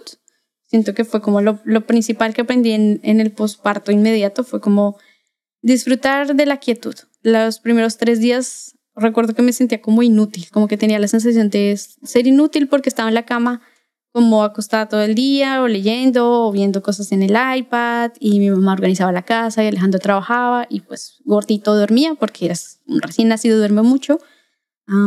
y recuerdo que me daba esta sensación de, ay, no estoy haciendo nada, qué inútil.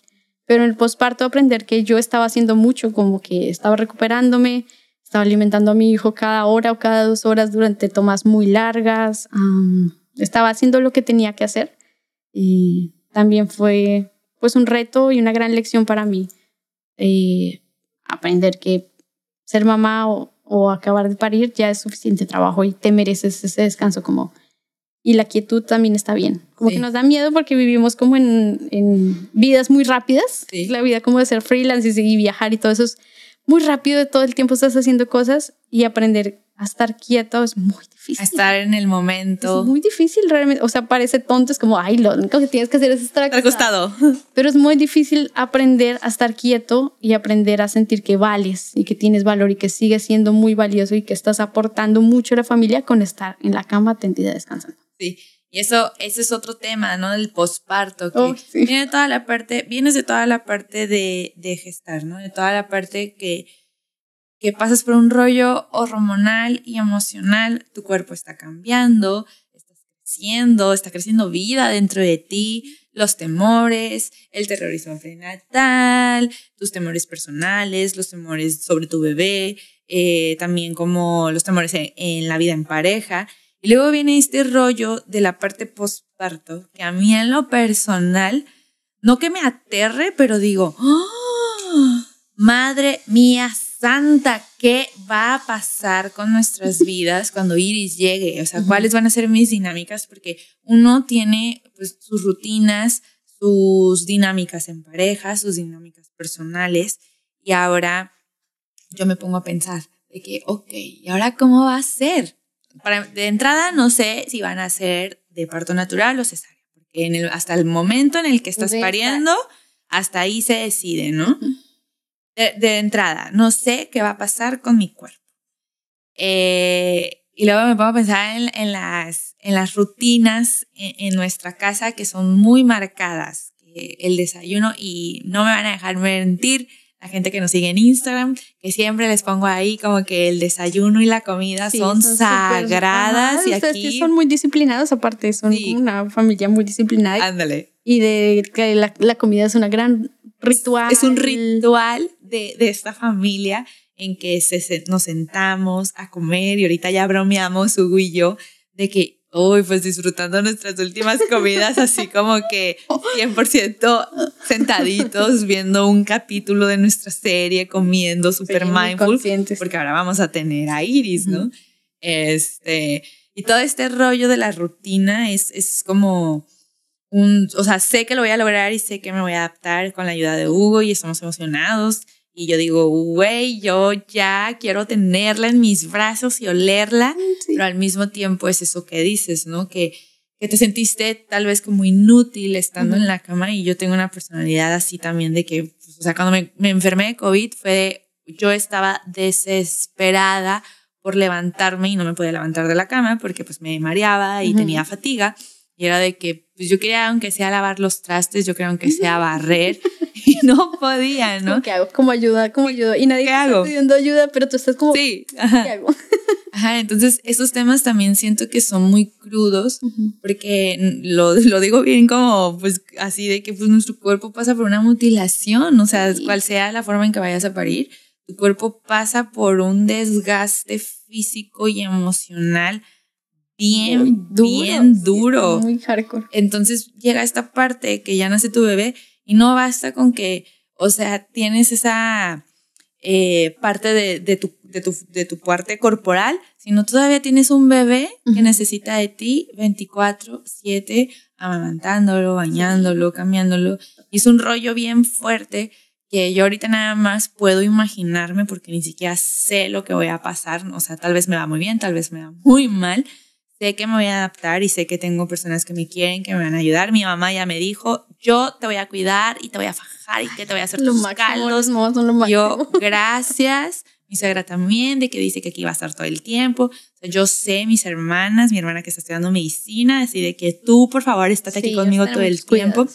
Claro, pero también viene esta parte de lo que dices, lo del, lo del negocio, ¿no? Ujú. Yo me pongo a pensar, ok, ¿cuánto tiempo me voy a tomar yo de licencia de maternidad? una gran decisión, que la verdad es que es muy difícil. Yo no sé, o sea, yo todavía no llego a esa parte de cuánto es lo apropiado o cómo me voy a sentir yo, porque hasta ahorita he tenido un embarazo súper bonito, Ujú. eh, estoy trabajando normal, sí mis partes donde pues tengo que dormir, eh, más que antes, no rindo igual. Eh, Hugo dice que sí me da pregnancy brain, pero yo, digo que no. yo digo que no, que todavía no llego a ese punto. Se me van cosas, él me echa carrilla porque, ay, prendí la estufa, no sé, así como cosas bien básicas, ¿no? Pero no tanto en el trabajo. Pero ahorita sí he estado ya pensando como sentarme con Hugo y a ver, ¿qué va a pasar? ¿Cuánto, gran charla. ¿Cuánto tiempo nos vamos a tomar? Me voy a tomar, porque pues él sí va a poder a lo mejor seguir con el business con los chavos. Pero yo cuánto tiempo debo y quiero tomarme de licencia de maternidad y escucharte a ti decir eso como que te costó, pero que luego te llegan estos proyectos sin la necesidad de, de aportar a tu casa, que en este caso es diferente porque aquí el negocio pues es en conjunto, Sí, ¿no? ajá. Eh, Contigo Alejandro pues tiene su propio negocio y tú el tuyo. Aquí no, aquí es en conjunto, por lo tanto el, el dinero es familiar Ujú. totalmente, lo que entra es de los Que está dos. buenísimo que ya tengan Sí, ese, esa dinámica. Esa dinámica, porque nosotros sí fue como el embarazo fue lo que nos hizo entrar a esa dinámica, porque antes Los obligó era a- como, todo era 50-50, de que Ok. la renta, la comida, todo Sí. era 50-50. Y aquí, aquí ya está esa, esta dinámica súper dominada, si se hizo desde el principio, todo lo que entra es para los dos y Buenísimo. todo lo que sale es para los dos, ¿no? Pero sí ha estado como cañón para mí en este punto visualizar esa parte. Ahorita yo me siento súper bien, sigo generando, sigo aceptando cosas. Ujú. Hugo siempre, Hugo que es el que maneja la agenda, el que maneja la parte administrativa, todo, todo, todo, siempre me pregunta, oye, esto, lo ponemos aquí, lo ponemos acá, lo quieres hacer, cómo te, te sientes cómodo haciendo esto, eventos dobles. El otro día me aventé un evento doble y tenía tanto miedo, te lo juro, de que llegara ese día, de que en la mañana tenía un evento y así como salía de ese evento, tenía que irme a otro. ¡Wow! Y era de que, ok, a ver si lo logro. Claro que se logró por la ayuda de Jazz y Mike, que son los nuevos integrantes de nuestro equipo. Y fue así, limpio, así. Llegamos a la base safe, así. to- todo salió sin Ay, ningún sí, contratiempo. Qué hermoso. y fue muy bonito. Pero pues, o sea, ahorita estoy en un punto de embarazo en que no tengo tanta pancita, en que todavía me puedo mover rápido. En la boda de este sábado andaba corriendo semi corriendo, ¿no? O sea, tampoco me, me exijo tanto, pero andaba como caminando hacia atrás tomándole fotos a los novios mientras como que caminaban, dándolo todo y me decían, me pones de nervios que te vaya a sacar. Y yo no pasa nada, tengo control de mi cuerpo y aquí traigo a Hugo atrás de mí que me está cuidando la espalda. Sí, claro. Entonces, ahí Hugo. Sí. De apoyo. Todas estas situaciones ahorita las he estado así como manejando, medio como que sí, que no, y ahí voy, ahí voy, pero sí me entra este temor así muy, muy crudo y realista de qué va a pasar cuando yo ya tenga sí, Iris en el posparto. El posparto. ¿Cómo me voy a sentir? Y luego por lo que te digo, ¿no? O sea, se viene la de las eh, eh, temporadas más altas de trabajo para nosotros. Sí, fin de año para ustedes es, es caótico, es caótico nuestro fin de año. Y obviamente no me quiero quedar sin, sin esa parte porque también en mi caso eh, yo he tenido que aprender a delegar. en este caso, yo he tenido que soltar muchísimo, mucho, mucho he tenido que soltar y es parte de lo que siento que estoy aprendiendo de estar embarazada ahorita, que necesito ayuda y que necesito soltar, que necesito ser mejor líder. Me estoy leyendo ahorita un, libro que se llama El líder que no tenía cargo. Ay, no me acuerdo cómo se llama el autor, pero voy muy, muy, muy, muy al principio, pero desde que mi psicóloga me, me, lo, me lo recomendó fue como me decía en mis terapias de hace dos años, me decía, es que tienes que aprender a delegar, Damaris, porque si no, no vas a crecer. Porque si no, siempre vas a estar con la ansiedad. Reventada. A al límite de que todo lo quieres controlar. Y pues sí, es, es algo muy tuyo, tu marca, tu negocio. Y, y aunque este, esté Hugo aquí conmigo, pues yo lo siento así como que tengo mucha responsabilidad eh, en la parte creativa. Y ahora que estoy embarazada, pues me he tenido que amarrar el cinturón y apretarme y decir, tengo que delegar. Sí, y tengo que confiar. Tengo que confiar en que tengo que hacer estas modificaciones en, en mis procesos y en mi parte laboral, porque si no, me voy a volver loca y voy a fracasar en ambas partes, ¿no? Y me voy a sentir frustrada y tal vez voy a entrar en, en un periodo de, de mucha pues confusión y de problemas hasta de prejuicios. Ya así yo viendo todos los escenarios sí, y fue que ahorita estoy aprendiendo a delegar, pero ahorita en la parte del postparto así como que sí, estoy delegando y todo, yo de que cómo ir a hacer esa parte, esas esas esas como ansiedades que a uno le dan ya ni siquiera, ahorita ya ni siquiera es como, ay, me va a doler cuando vaya a parir. O sea, luego te piensas más allá como... Yo pienso, o sea, ahorita, al principio sí fue eso de cuando recién salí embarazada y como, oh,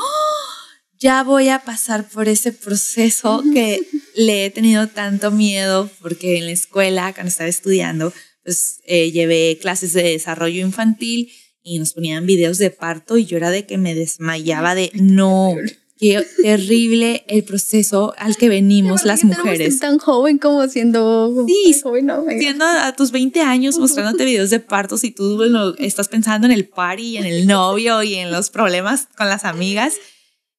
Y traigo eso así como que viene ahí en mi mente de mm, las imágenes bien textuales de, de parir. Y cuando recién salí embarazada fue de, ya voy a parir, no. Un flashback de esos videos. Sí, sí, sí. Va a pasar a mí. Sí, de que un casi yo, de que no, le digo a Hugo, voy a sufrir mucho.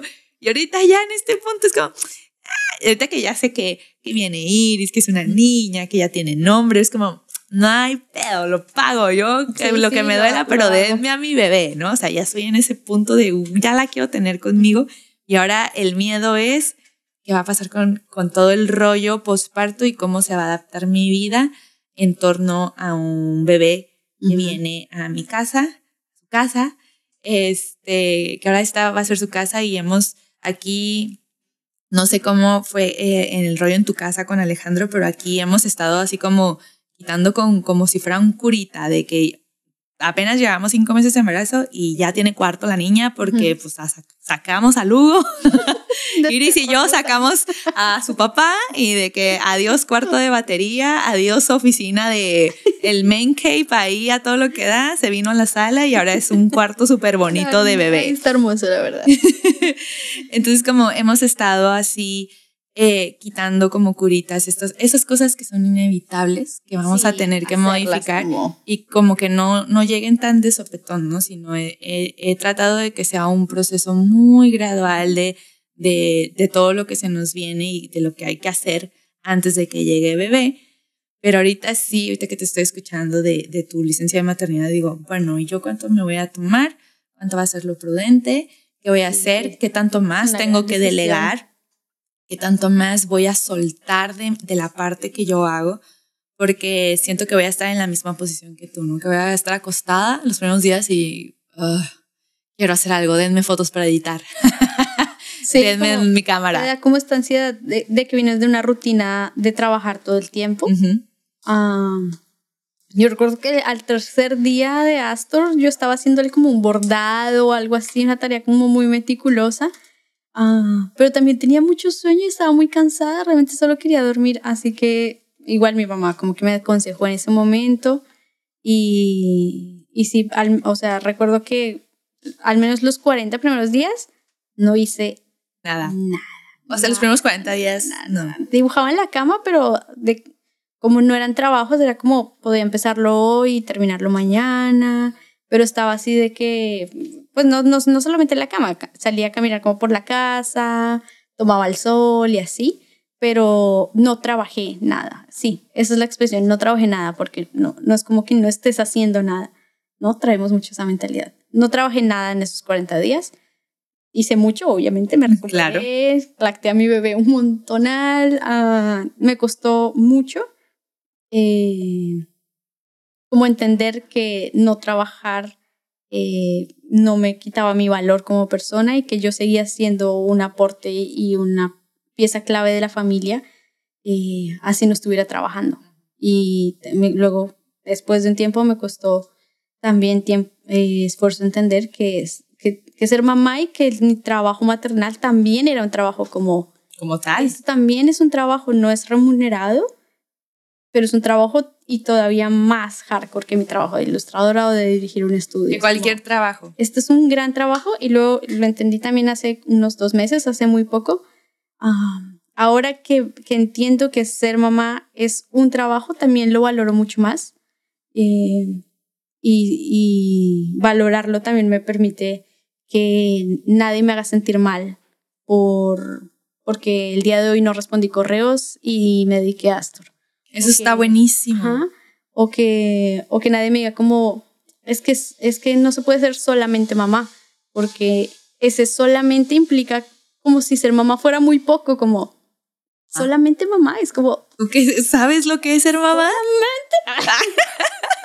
es mucho, es un gran, gran trabajo que, o sea, que siento yo que en pro de que la sociedad lo valore como tal, primero nosotras tenemos que valorarlo y es un eh, trabajo muy difícil porque pues estamos criadas en una sociedad que nos enseña como que nuestro valor es está medido en el dinero que, que recibamos por nuestro trabajo y ser mamá es un trabajo que no te da Bien. ni un centavo. Al Entonces, contrario, es como- se te va. Sí, se te va. Entonces es como, como valorar, valor- valorarlo como trabajo y, y así sentirlo de que este, este también es mi trabajo y también es digno y también es una labor como que yo voy a defender y que no me va a hacer sentir mal. Como ah, hoy en día puedo, puedo decir que no me hace sentir mal si pospongo una videollamada porque, porque quiero estar acostada con Astor. Claro. Como no hay ninguna excusa, Astor no está mal, no está enfermo, no tenemos. podría quieres estar con él. Dejárselo a, a- a su papá y responder esa videollamada, pero no siento ninguna culpa de escribir. Hola, disculpen, am, la verdad es que necesito tiempo con Astor, mañana nos llamamos. Y siento, al menos yo, siento que a, a mis clientes lo reciben muy bien y reciben muy bien la honestidad y también am, se van adaptando, como a mí personalmente me, me está funcionando mucho que mi trabajo se adapte a, a mí y a Astor en lugar como de al revés.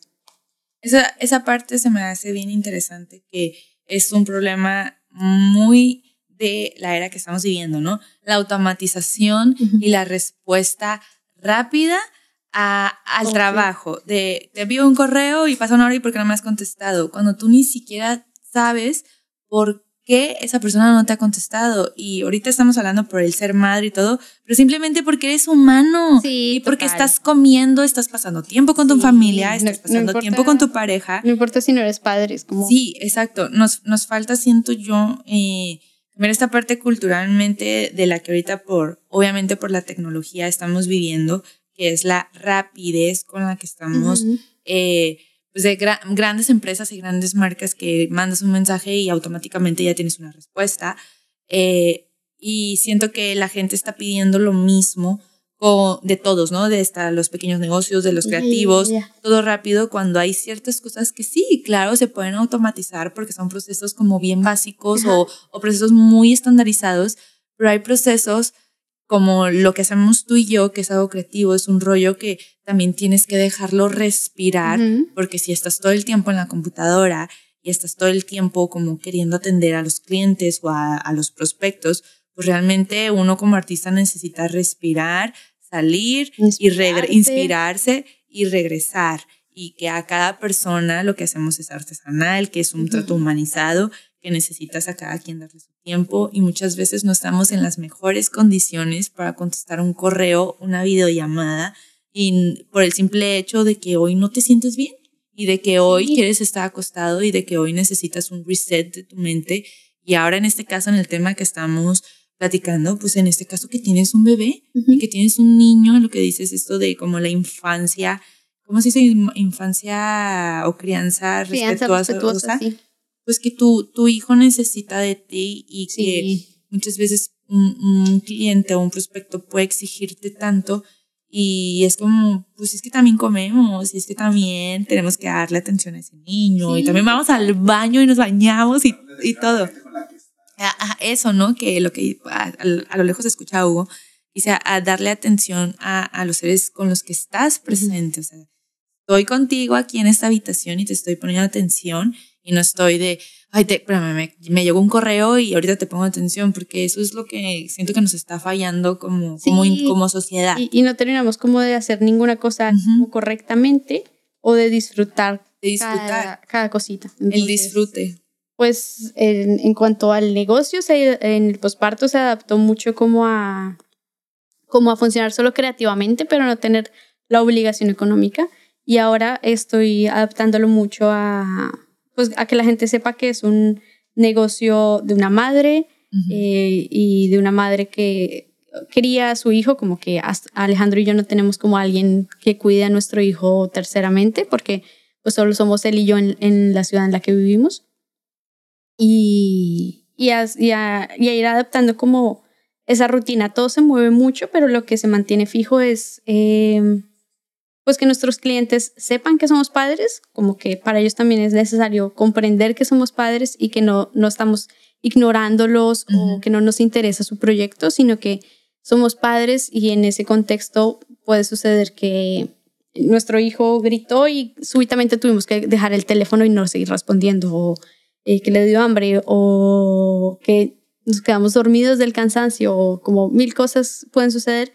Entonces, pues afortunadamente eh, los clientes que llegan como a nosotros y siento también a ustedes al ser como artistas tan sinceros en sus plataformas y también como en la vida real cuando uno termina de conocerlos a ustedes dos, es que eh, conectan contigo, entienden como tu vida, entienden que eres un artista, una persona, que tienes una familia y, y no tienes que batallar como con clientes como que no sean tan respetuosos, sino por el contrario van llegando clientes que eh, saben tus tiempos. Me pasó hace poco con el branding de Luis Vanegas, que me tuvo mucha paciencia y le enviaba correos y le respondía como los mensajes y le enviaba los artes y me decía como, wow, gracias por tomarte el tiempo de responder esto, yo sé que estás con Astor. Y es como, Luisito, tan, tan bello, con, con tan bonito corazón. Sacaremos, Luisito Luisito. Y pasa con él y pasa con muchos clientes que incluso en lugar de enojarse como porque no le respondas, cuando le respondes es como, oye, muchas gracias por tomarte el tiempo, sé que, sé que estás con tu hijo, o vi que, vi que estás con tu hijo de viaje, o eh, vi que hoy era, cumplía meses Astor, gracias por responderme en este día. Y la verdad que criar hijos y ser padres, am, pasa a ser como una experiencia muy linda cuando tu familia y la sociedad te dan como un support, como que en lugar de hacerte la más difícil, te la hacen más fácil. Y yo creo que eso, eso es también, yo a veces como que entro en así en, en la polarización de las redes sociales, lo bueno y lo malo, ¿no? Pero ahorita que mencionas eso, pues también es lo bueno que nos brinda tener estas plataformas en donde publicamos nuestro trabajo y que puedes compartir de tu vida personal hasta donde tú quieras y que la gente empieza a conectar contigo de ciertas maneras, ¿no? De que se, empieza a, humanizar, es parte de humanizar tu marca, sí. no eres un robotito que está ahí eh, trabajando de sol a sol 24 horas, sino que en redes sociales puedas compartir. En tu caso, tú compartes mucho sobre tu vida con Astor, con Alejandro, de cómo andan de viaje, de pues que hoy no hiciste esto porque Astor necesitó aquello. Entonces siento que también eso pues está chido que tenemos hoy en día, que en la modernidad e, esta herramienta nos ha funcionado para humanizar nuestras marcas y que por lo tanto podamos tener unos clientes más empáticos. Sí, que comprendan esa realidad. Está lindo. Me encantaría cerrar este podcast de casi dos, ya dos horas. ¿Qué?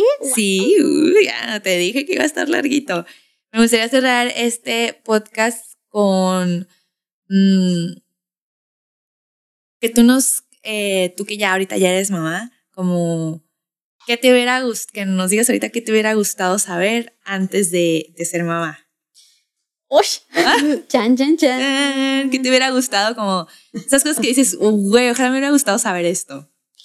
Eh, um, me hubiera gustado antes de ser mamá yo siento que lo, lo que más me hubiera gustado, como lo que me diría a mí yo antes de ser mamá, ándale. Es como, amiga, está bien descansar, como, está bien descansar, no te sientas, por favor, no te sientas mal por descansar, rompe como ese miedo de confiar en tu pareja o con quien, o con quien vivas, confía como, suelta, confía, déjate ayudar, como, tu hijo está bebecito, pero tú también estás en una posición muy vulnerable y como, como que no descansar o forzarte a, hacer muchas cosas recién parida es algo que te va a hacer sentir mal luego, como que lo vas a recordar y decir como, ese era el tiempo en el que debía descansar. Ese era el tiempo en el que debía descansar y, y disfrutarlo, como abrazarlo. Y ya luego seguramente puedes continuar como con tu vida y luego pude continuar con mi vida, pero no haberme sentido mal por descansar hubiera sido un buen consejo. Buenísimo, me encanta. Yo creo que cerramos este podcast con, con la conclusión de que todo este rollo de la maternidad y seguir como siendo una persona creativa o y me, me, me, enfoco mucho en el rollo creativo porque tú y yo somos creativas, pero en el rollo general laboral, ¿no? Como, pues que está bien como quieras llevar tu maternidad, tu embarazo, que te acerques a, a personas que están viviendo los mismos procesos y que escuches su, su, historia de vida, te va a nutrir más que investigar artículos, sí, total. que echarte lecturas que claro que son buenas y que yo ahorita pues tengo así mi pila de libros de sí, me, y de que sí, sí, sí, ándale. Pero creo que nutre muchísimo más escuchar la historia de vida de otras mujeres y que de ahí puedas agarrar fragmentos que te sirvan y adaptarlos. Que está bien lo que dices hacer pausas, que está bien trabajar mucho, lo que a ti te, te haga sentir bien, realizada siempre y cuando respetando tu cuerpo y respetando a ese ser que o traes dentro de tu pancita o está afuera en el mundo exterior y que tienes que cuidar, ¿no? Ay, me voy a poner muy sentimental. y apoyarse, apóyense mucho. De apoyarse de sus parejas. O, de la, la, red de apoyo que tengan a su alrededor. Sí, y en este caso, si eres hombre y nos escuchaste hasta aquí, te pareció interesante este podcast, pues creo que para los hombres también este capítulo es de mucha ayuda porque siento que como para una mujer pues se puede sentir identificada, se puede eh, sentir con más valentía de escucharnos, puede hacer algunas modificaciones, este, pero si eres hombre siento también que pues es que nosotros vivimos todo un rollo interno que jamás tal vez van a comprender, pero es importante escuchar, es importante empatizar y es importante conectar con, con tu pareja, este, pues por todo lo que estamos viviendo. Yo con Hugo es de que nada más cuando ando bien sentimental me puedo llorar o, o que traigo muy cansado y yo, solo entiéndeme, por favor, me siento cansada. ayuda. A veces nos pasa como, como mujeres y como madres que como todo es tan nuevo no sabemos pedir ayuda o, o, nos dan pena o nos da miedo pedir ayuda. Ofrezcan ayuda, lleven un tecito en la madrugada. Claro